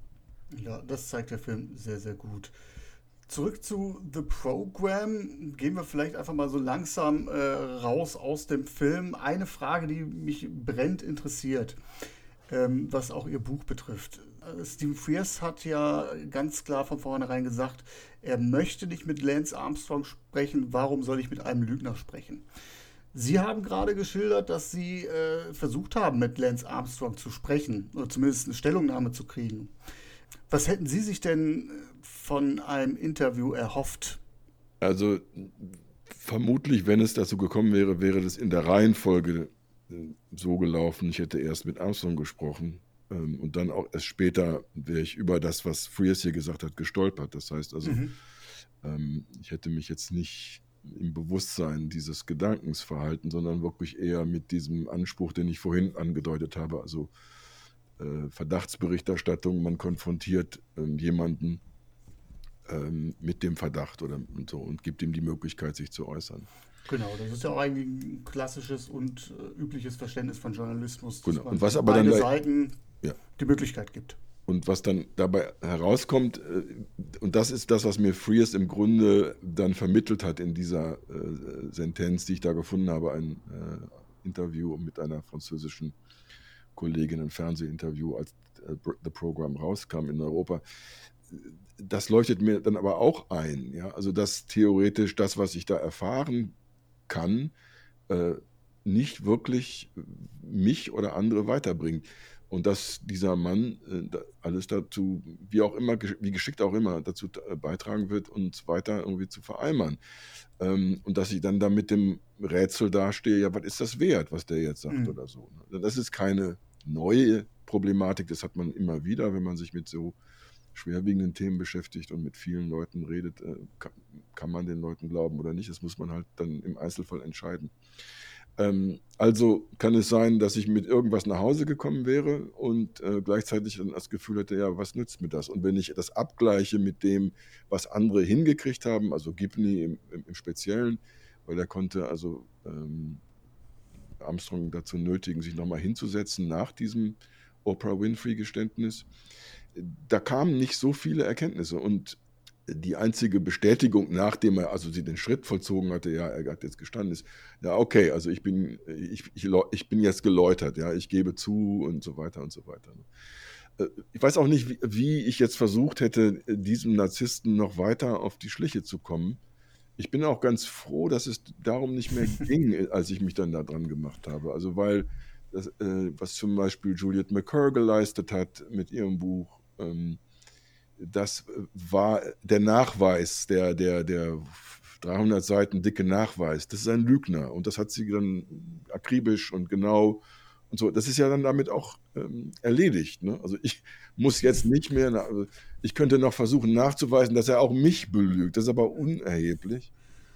Ähm, Oder die neuen Lügen nochmal äh, Stellung nehmen zu ja. lassen. Aber und was mich also, wenn überhaupt interessiert hätte, ähm, und da weiß ich nicht, ob er dazu irgendwas gesagt hätte, ob ich äh, zu meinem Hauptthema, also was gibt es da alles für Mitwisser, Mittäter, mhm. äh, ob ich da irgendwie noch schlauer geworden wäre, weil ich habe gesehen äh, in, in, in, Videoaufzeichnungen, wie Anwälte, seine Anwälte teilweise aufgetreten sind und wie sie getan haben, als hätte also Armstrong keiner Fliege was zuleide getan. Ähm, also diese, diese Facetten oder auch mit Betsy Andreo und anderen und so weiter, ne, da hätte ich gerne äh, was gehört, aber ich bin sicher, der Mann ist raffiniert genug, äh, mich mit irgendwas nach Hause zu schicken. wie, ich, wie, wie ein Flummi, nicht greifbar dann witzig. Ja. Ja. Mhm. ja. Und ja, also klar, also es ist so ein bisschen wie, mh, mm, ja, also eine, eine super Note kann man nicht kriegen für eine Arbeit, wo sowas fehlt. Ja? Also wenn man jetzt an einen Schulaufsatz denkt oder so. Äh, klar, es ist, es fehlt was. Ne? Aber auf der anderen Seite gibt es eben so viel Zeug, dass man dann auch ähm, sich erarbeiten kann und dass man finden kann. Also man ist nicht, ähm, man ist irgendwie nicht ähm, alleine so mit seinen, mit seinen Sachen. Ne? Mhm. Und äh, ich meine, das ist, kann man nicht überbewerten. Aber wenn ein Typ wie Johann Breunel, also der Teamdirektor, ähm, der die ganze Zeit Armstrongs Dopingprogramm gemanagt hat, äh, wenn der einen dann auf Twitter entfolgt, also nee, blockiert, äh, heißt das nicht, dass die alle miteinander reden und äh, ja, und dann entscheiden, dass sie irgendwie äh, nicht dazugehören lassen wollen, sondern das heißt einfach nur, ähm, ich glaube, ich bin schon auf der richtigen Fährte. Das erinnert mich an ein Zitat, das ich auch in einem ihrer Texte zum Thema allgemein Sportdokumentation gelesen habe. Und zwar von äh, Asif Kapadias. Ich hoffe, ich spreche den Herrn richtig aus. Das ist der Regisseur von äh, Sportdokumentationen wie Senna und Maradona, der da schrieb, die berühmte Person, die du da triffst und mit der du deiner Zeit verbringst, ist nur selten der verlässlichste Zeuge deiner eigenen Lebensgeschichte. Das ist das, was äh, Stephen Frears sagt, ohne diese, äh, ja, ohne, ohne diese Schärfe. Insofern kann man das Stephen Frears, was jetzt die äh, Authentizität des Films betrifft, auch keinen Vorwurf rausstricken, oder? Nein, nein, also ich glaube, die, da kommen zwei verschiedene Ansprüche auf, äh, treffen da aufeinander. Das eine ist der Anspruch des, in dem Fall Künstlers oder Journalisten, seine Arbeit so äh, umzusetzen, dass sie wirklich glaubwürdig und plausibel ist und, und für was steht. Und dass das Publikum eine bestimmte Erwartung hat. Und dass das Publikum wahrscheinlich immer eine viel höhere Erwartung hat am Anfang ähm, als eine niedrige. Sicherlich gibt es auch Leute, die gehen mit niedrigen Erwartungen ins Kino. ähm, Soll es gehen, ja. es sind oft auch Leute, äh, die das von Berufswegen machen und dann äh, zum Filmfestival pilgern und noch gar nicht wissen, was sie da eigentlich ähm, serviert bekommen oder so. Kann auch manchmal ein Gewinn sein. oh ja, also das habe ich auch schon erlebt als äh, in, in, einer anderen Phase meines äh, journalistischen Lebens. Da war ich eben auch bei Filmfestivals und habe das auch erlebt. Äh, also es gibt es ne, auch zu wenig oder niedrige Erwartungen, niedere Erwartungen. Was ist eigentlich der richtige deutsche Ausdruck? Mir fehlen manchmal die Wörter. Niedrige Erwartung oder niedere Erwartung? Wenn Sie es nicht wissen, habe ich gewonnen, äh, weil dann kann ich es auch irgendwie. Ich hätte jetzt auch niedrigere Erwartungen gesagt. Okay, gut. Also, aber ich, aber ich glaube schon, dass die, dass in den meisten Fällen auch durch das, was ja so die Appetitanregung durch Medienbegleitung, wenn solche Dinge ins Kino kommen oder ins Fernsehen kommen, es wird ja doch immer relativ hochgezogen. Ich glaube, dass dann die Erwartungen eher äh, höher sind und äh, ja, im Zweifel vielleicht enttäuscht werden. Und diese zwei Sachen hat, hat man halt einfach. Ne? Also was, was, schafft, was schafft der Künstler auf der einen Seite, was schafft der Journalist und was, äh, wie geht das Publikum damit um? Und manchmal passt es eben gut äh, ne? und manchmal eben, wahrscheinlich sogar sehr oft nicht so ganz. Mhm. Wie ist denn Ihr Eindruck, wenn Sie sich mit Ihren Themen beschäftigt? Klar, da gibt es dann natürlich auch Abnehmer erstmal, aber beim Leser selbst, wie kommen solche Geschichten an? Ich äh, spiele auf die Frage oder die Folgefrage dann wäre, interessieren sich die Menschen denn für solche Skandale langfristig gesehen, vor allem Doping? Da habe ich zum Glück eine, ähm, das ist dann nicht Doping, aber äh, zum Glück eine Erfahrung machen können. Der Rasenfunk, der Podcast Rasenfunk, ähm, der Max, Jakob, Max Jakob Ost, ähm, der hat ja verschiedene äh, Podcast-Formate so sich aufgeteilt und hat eben ein Format, das nennt er Tribünengespräch, da gibt er sich und den äh, Interviewpartnern auch äh, einfach so viel Zeit, wie er glaubt. Das, äh, genau, die sind zum Teil drei, vier, fünf Stunden lang, aber dann auch wirklich komplett vom, vom, von A bis Z das ganze Thema besprochen. Ja, und da hat es, ähm, da hat er und ich, wir haben uns über den äh, FIFA-Korruptionsfall äh, unterhalten. Das waren über drei Stunden. Mhm. Und das ist hochkomplex, auch mit vielen verschiedenen Figuren. Und da kann man gar nicht mal so wie wir jetzt, wir können ja noch auf den Film verweisen und sagen, guck da mal rein, da kriegst du schon einiges mit oder so. Äh, Der Kollege, Kollege hat, glaube ich, vier Folgen bisher gemacht zum Thema äh, Football Leagues. Natürlich auch, weil es immer wieder neue Entwicklungen gab mit Raphael Buschmann, aber äh, ja. das, das, das ist natürlich echt eine Qualität. Äh, und was da bin ich froh, dass ich am Film bleiben kann. Ja, und was ich dann also beitragen kann durch die eigene Erfahrung damit ist, dass das also eine sehr erfolgreiche Folge war. Ja. Und das hätte ich nicht erwartet, weil also das Pensum äh, inhaltlich ist äh, beachtlich und äh, die Konzentration, die man braucht, um da jetzt drei Stunden damit ähm, ja, zu hören und zu versuchen, das zu verstehen. Und wir haben das ja nun auch live aufgenommen. Also das ist nicht jetzt, äh, es ist super vorbereitet, aber es, ist, es rutscht nicht so einfach durch. Ne? Da sind ja auch viele Stotterer und Stolperer und alles Mögliche. Also es ist kein, äh, jetzt kein 1A-Hörerlebnis. Aber ähm, die, äh, die Fähigkeit und das Interesse und so, ja, es gibt die Leute, die müssen sich also, ne, die Anbieter und die, äh, die dies wissen wollen, die müssen sich halt nur irgendwo finden. Und ähm, in dem Fall ist das dann gelungen. Also ich war total überrascht, dass das so eingeschlagen ist. Und äh, das heißt nicht, dass es jedes Mal so sein wird, aber äh, mhm. es ist ein, macht einen doch optimistisch, dass also gerade in einem Bereich, in dem es ja auch jüngere Verbraucher gibt, ne? also der, der klassische Sport-Podcast-Hörer ist ja sicherlich jünger als 40, wenn nicht sogar jünger als 30. Und dass da so dieses, diese Neugier, das Interesse besteht, das ist ermutigend. Also ein Grund mehr, weiter so zu arbeiten.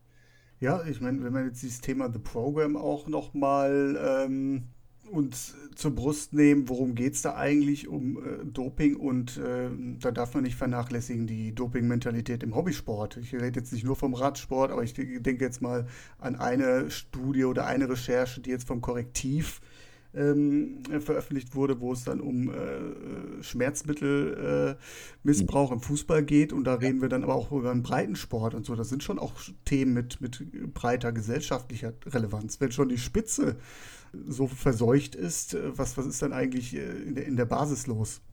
Ja, also das äh, ist nur schwerer nachzuweisen, teilweise, also weniger ähm, also Stichpunkte oder stichprobenhaft lässt sich das schon ganz gut nachweisen.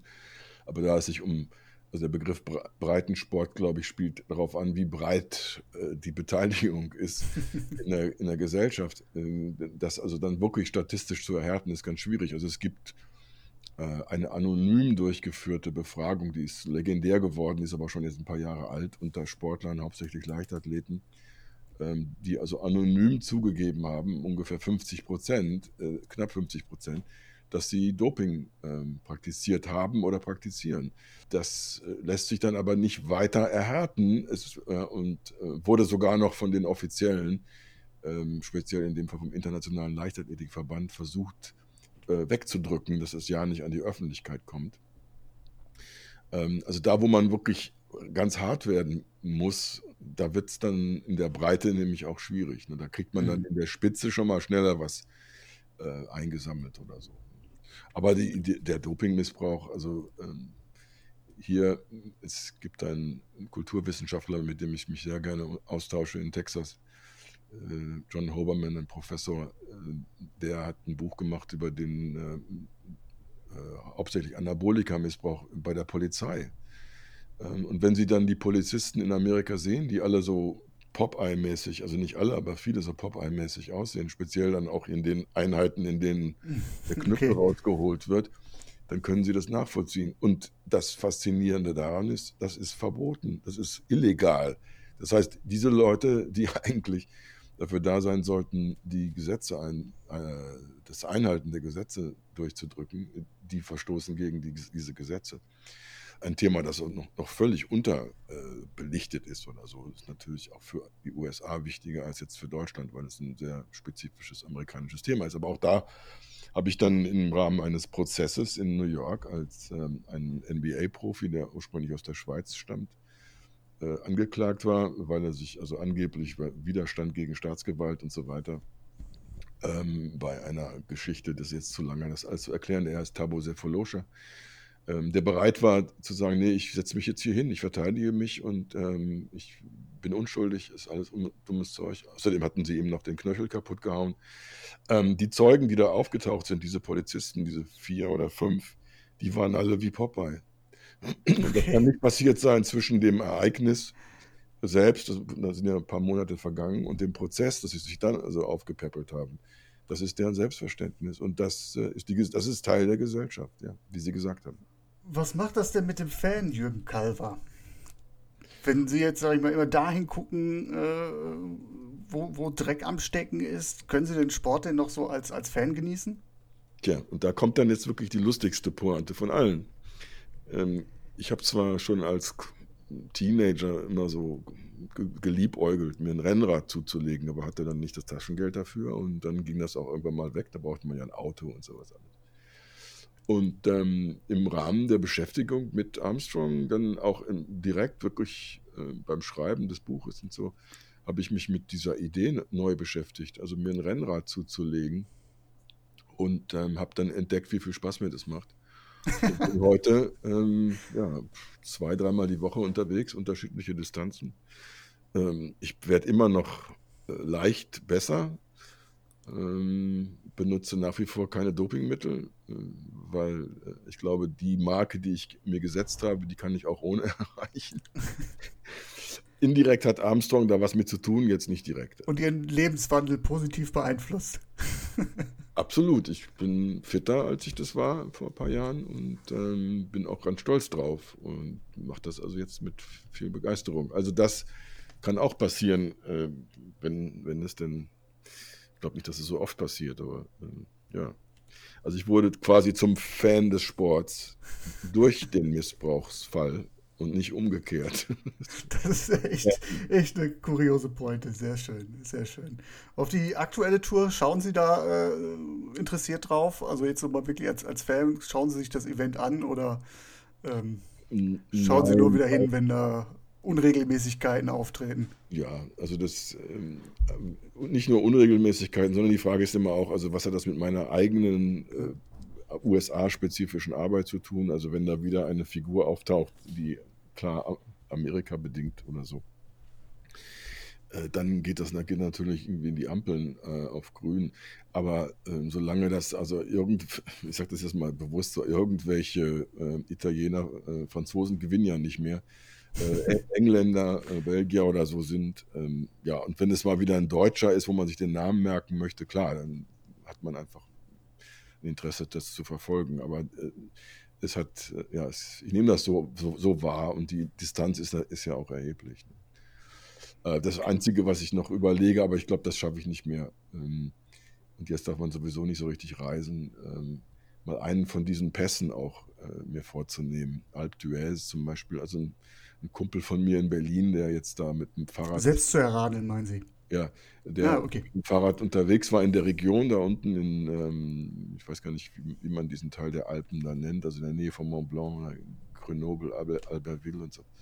Ähm, der hat das wirklich, äh, den, die, den Aufenthalt dazu benutzt, äh, jeden Tag irgendwelche äh, Pässe sich vorzunehmen und sich dann ähm, oben immer vor das Schild zu stellen, äh, auf dem draufsteht, wie viel Meter er da an Höhe äh, gehabt hat. Und der hat das halt nach Alp d'Huez geschafft, äh, als, als, letzten Schritt. Und das ist so ein, ja, auch so ein Wunderberg oder Pass oder so. Ne? Ich meine, es gibt ein, ein faszinierendes Bild von dem deutschen Kunstfotografen Andreas Gorski, das beschreibe ich auch in dem Buch, weil es mich so ähm, angesteckt hat. Ähm, der hat das nun auf ein riesengroßes Format gemacht, das ist noch interessanter. Er hat sich eine Position ausgesucht für die Kamera, wo er den, die ganze Serpentinenlandschaft quasi von, ich schätze mal, zwei, drei Kilometern Entfernung, aber auf der Höhe der Mitte des. Ah, ich erinnere mich an die Passage, ja. Mhm. ja ähm, und, äh, und da sieht man zum Beispiel so viel an dieser Anonymität und dieser, aber gleichzeitig auch dieser Leistung, die da äh, abgefordert wird. Ne? Äh, das, das hat für mich also auf jeden Fall einen starken optischen Eindruck äh, gemacht. Und das könnte mal sein, aber ich fühle mich auch jetzt noch nicht stark genug eigentlich. Ich möchte mich nicht unnötig quälen. Ja, womöglich haben Sie ja jetzt noch ein bisschen Zeit zum Trainieren. Herr Kalver, Sie haben mich, haben mich ja vorgewarnt. Äh, ehrlicherweise finde ich jetzt gerade nicht ganz so den Bogen zurück. Ja. Ähm, Bogen überhaupt? Haben wir heute überhaupt einen Bogen? Haben wir eine Geige und einen Bogen? Doch, so ein bisschen, ein bisschen äh, äh, glaube ich, dass da ein roter Faden zu erkennen ist, aber doch, doch, doch, doch. Den, den, äh, den, Ausstieg, der fällt mir jetzt gerade ein bisschen schwer. Wir haben vieles, vieles nämlich schon, was ich jetzt so von meinem Skript her äh, im Verdacht habe zum Ausstieg. Also wie war der Film eigentlich als, als Erfolg? Äh, kann man da Schlüsse rausziehen mit Blick auf die Causa Armstrong, äh, mit Blick auf das öffentliche Interesse? Das sind alles so Punkte, die wir jetzt schon oft im Vorbeiradeln besprochen haben. Deswegen frage ich Sie, haben Sie, haben Sie noch was, was Sie zu dem Programm loswerden wollten? Hm, nein, ich finde, wir haben wirklich äh, alles Mögliche angesprochen, inklusive äh, Ben Foster und, und äh, wie er das gehandhabt hat nach den Dreharbeiten und so. Also ich persönlich finde Floyd Landis schlecht besetzt, aber das ist jetzt wirklich keine wichtige Information. Ähm, die Art und Weise, wie der Schauspieler das löst, ähm, also im Vergleich zu Ben Foster, das finde ich jetzt nicht so, äh, so attraktiv. Aber das ist minimal. Das ist das Einzige, was mir manchmal noch einfällt, wenn ich ja, mir den angucke.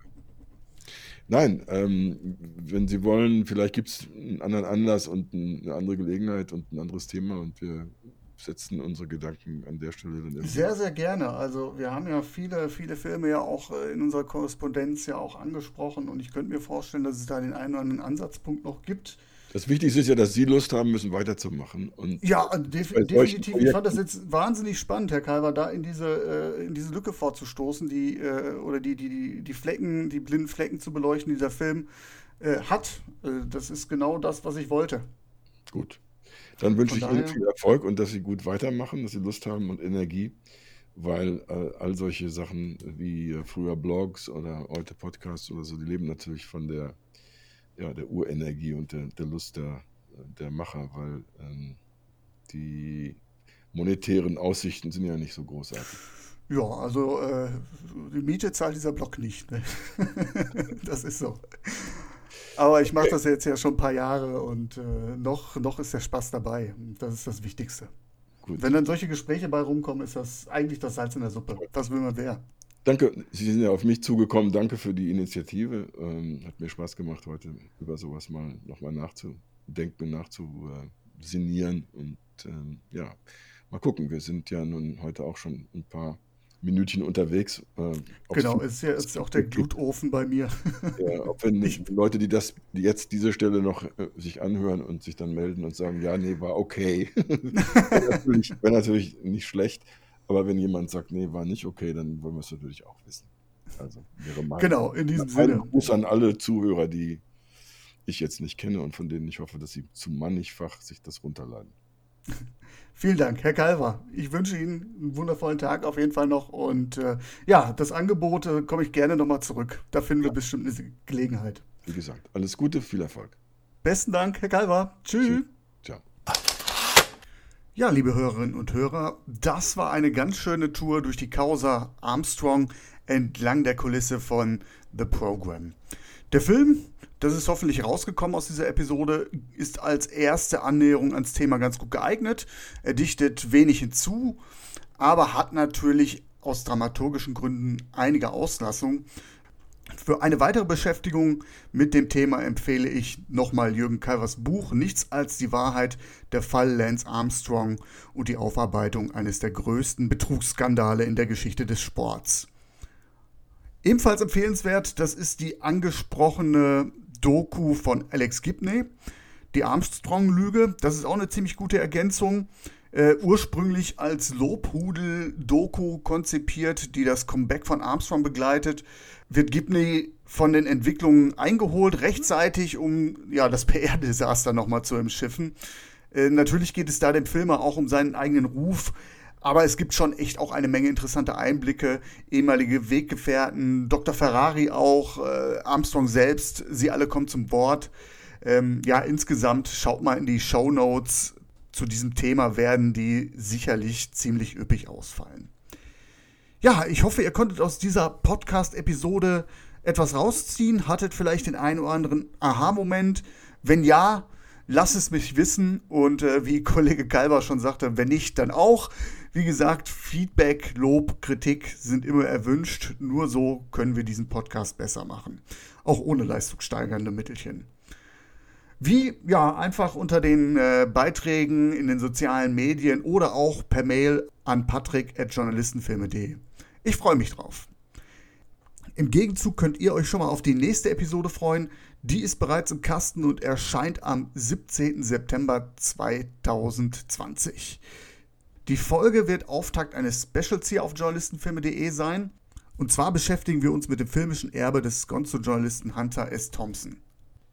Als Gast begrüße ich dann den Journalisten und Radiomacher Tom Noga. Er ist ein ausgewiesener Hunter S. Thompson-Kenner und hat seinerzeit, 2012 war das, äh, das Radio-Feature The Crazy Never Die, die lange Nacht des Hunter S. Thompson konzipiert. Und mit ihm flüge ich dann durch die drei Hollywood-Filme Blast, Wo die Büffel röhren, Fear and Loathing in Las Vegas und The Rum Diary. Ich kann euch versprechen, das wird ein ganz wilder Trip. In diesem Sinne, bis zum nächsten Mal hier bei journalistenfilme.de, der Podcast. Besucht journalistenfilme.de auch auf Facebook und auf Twitter.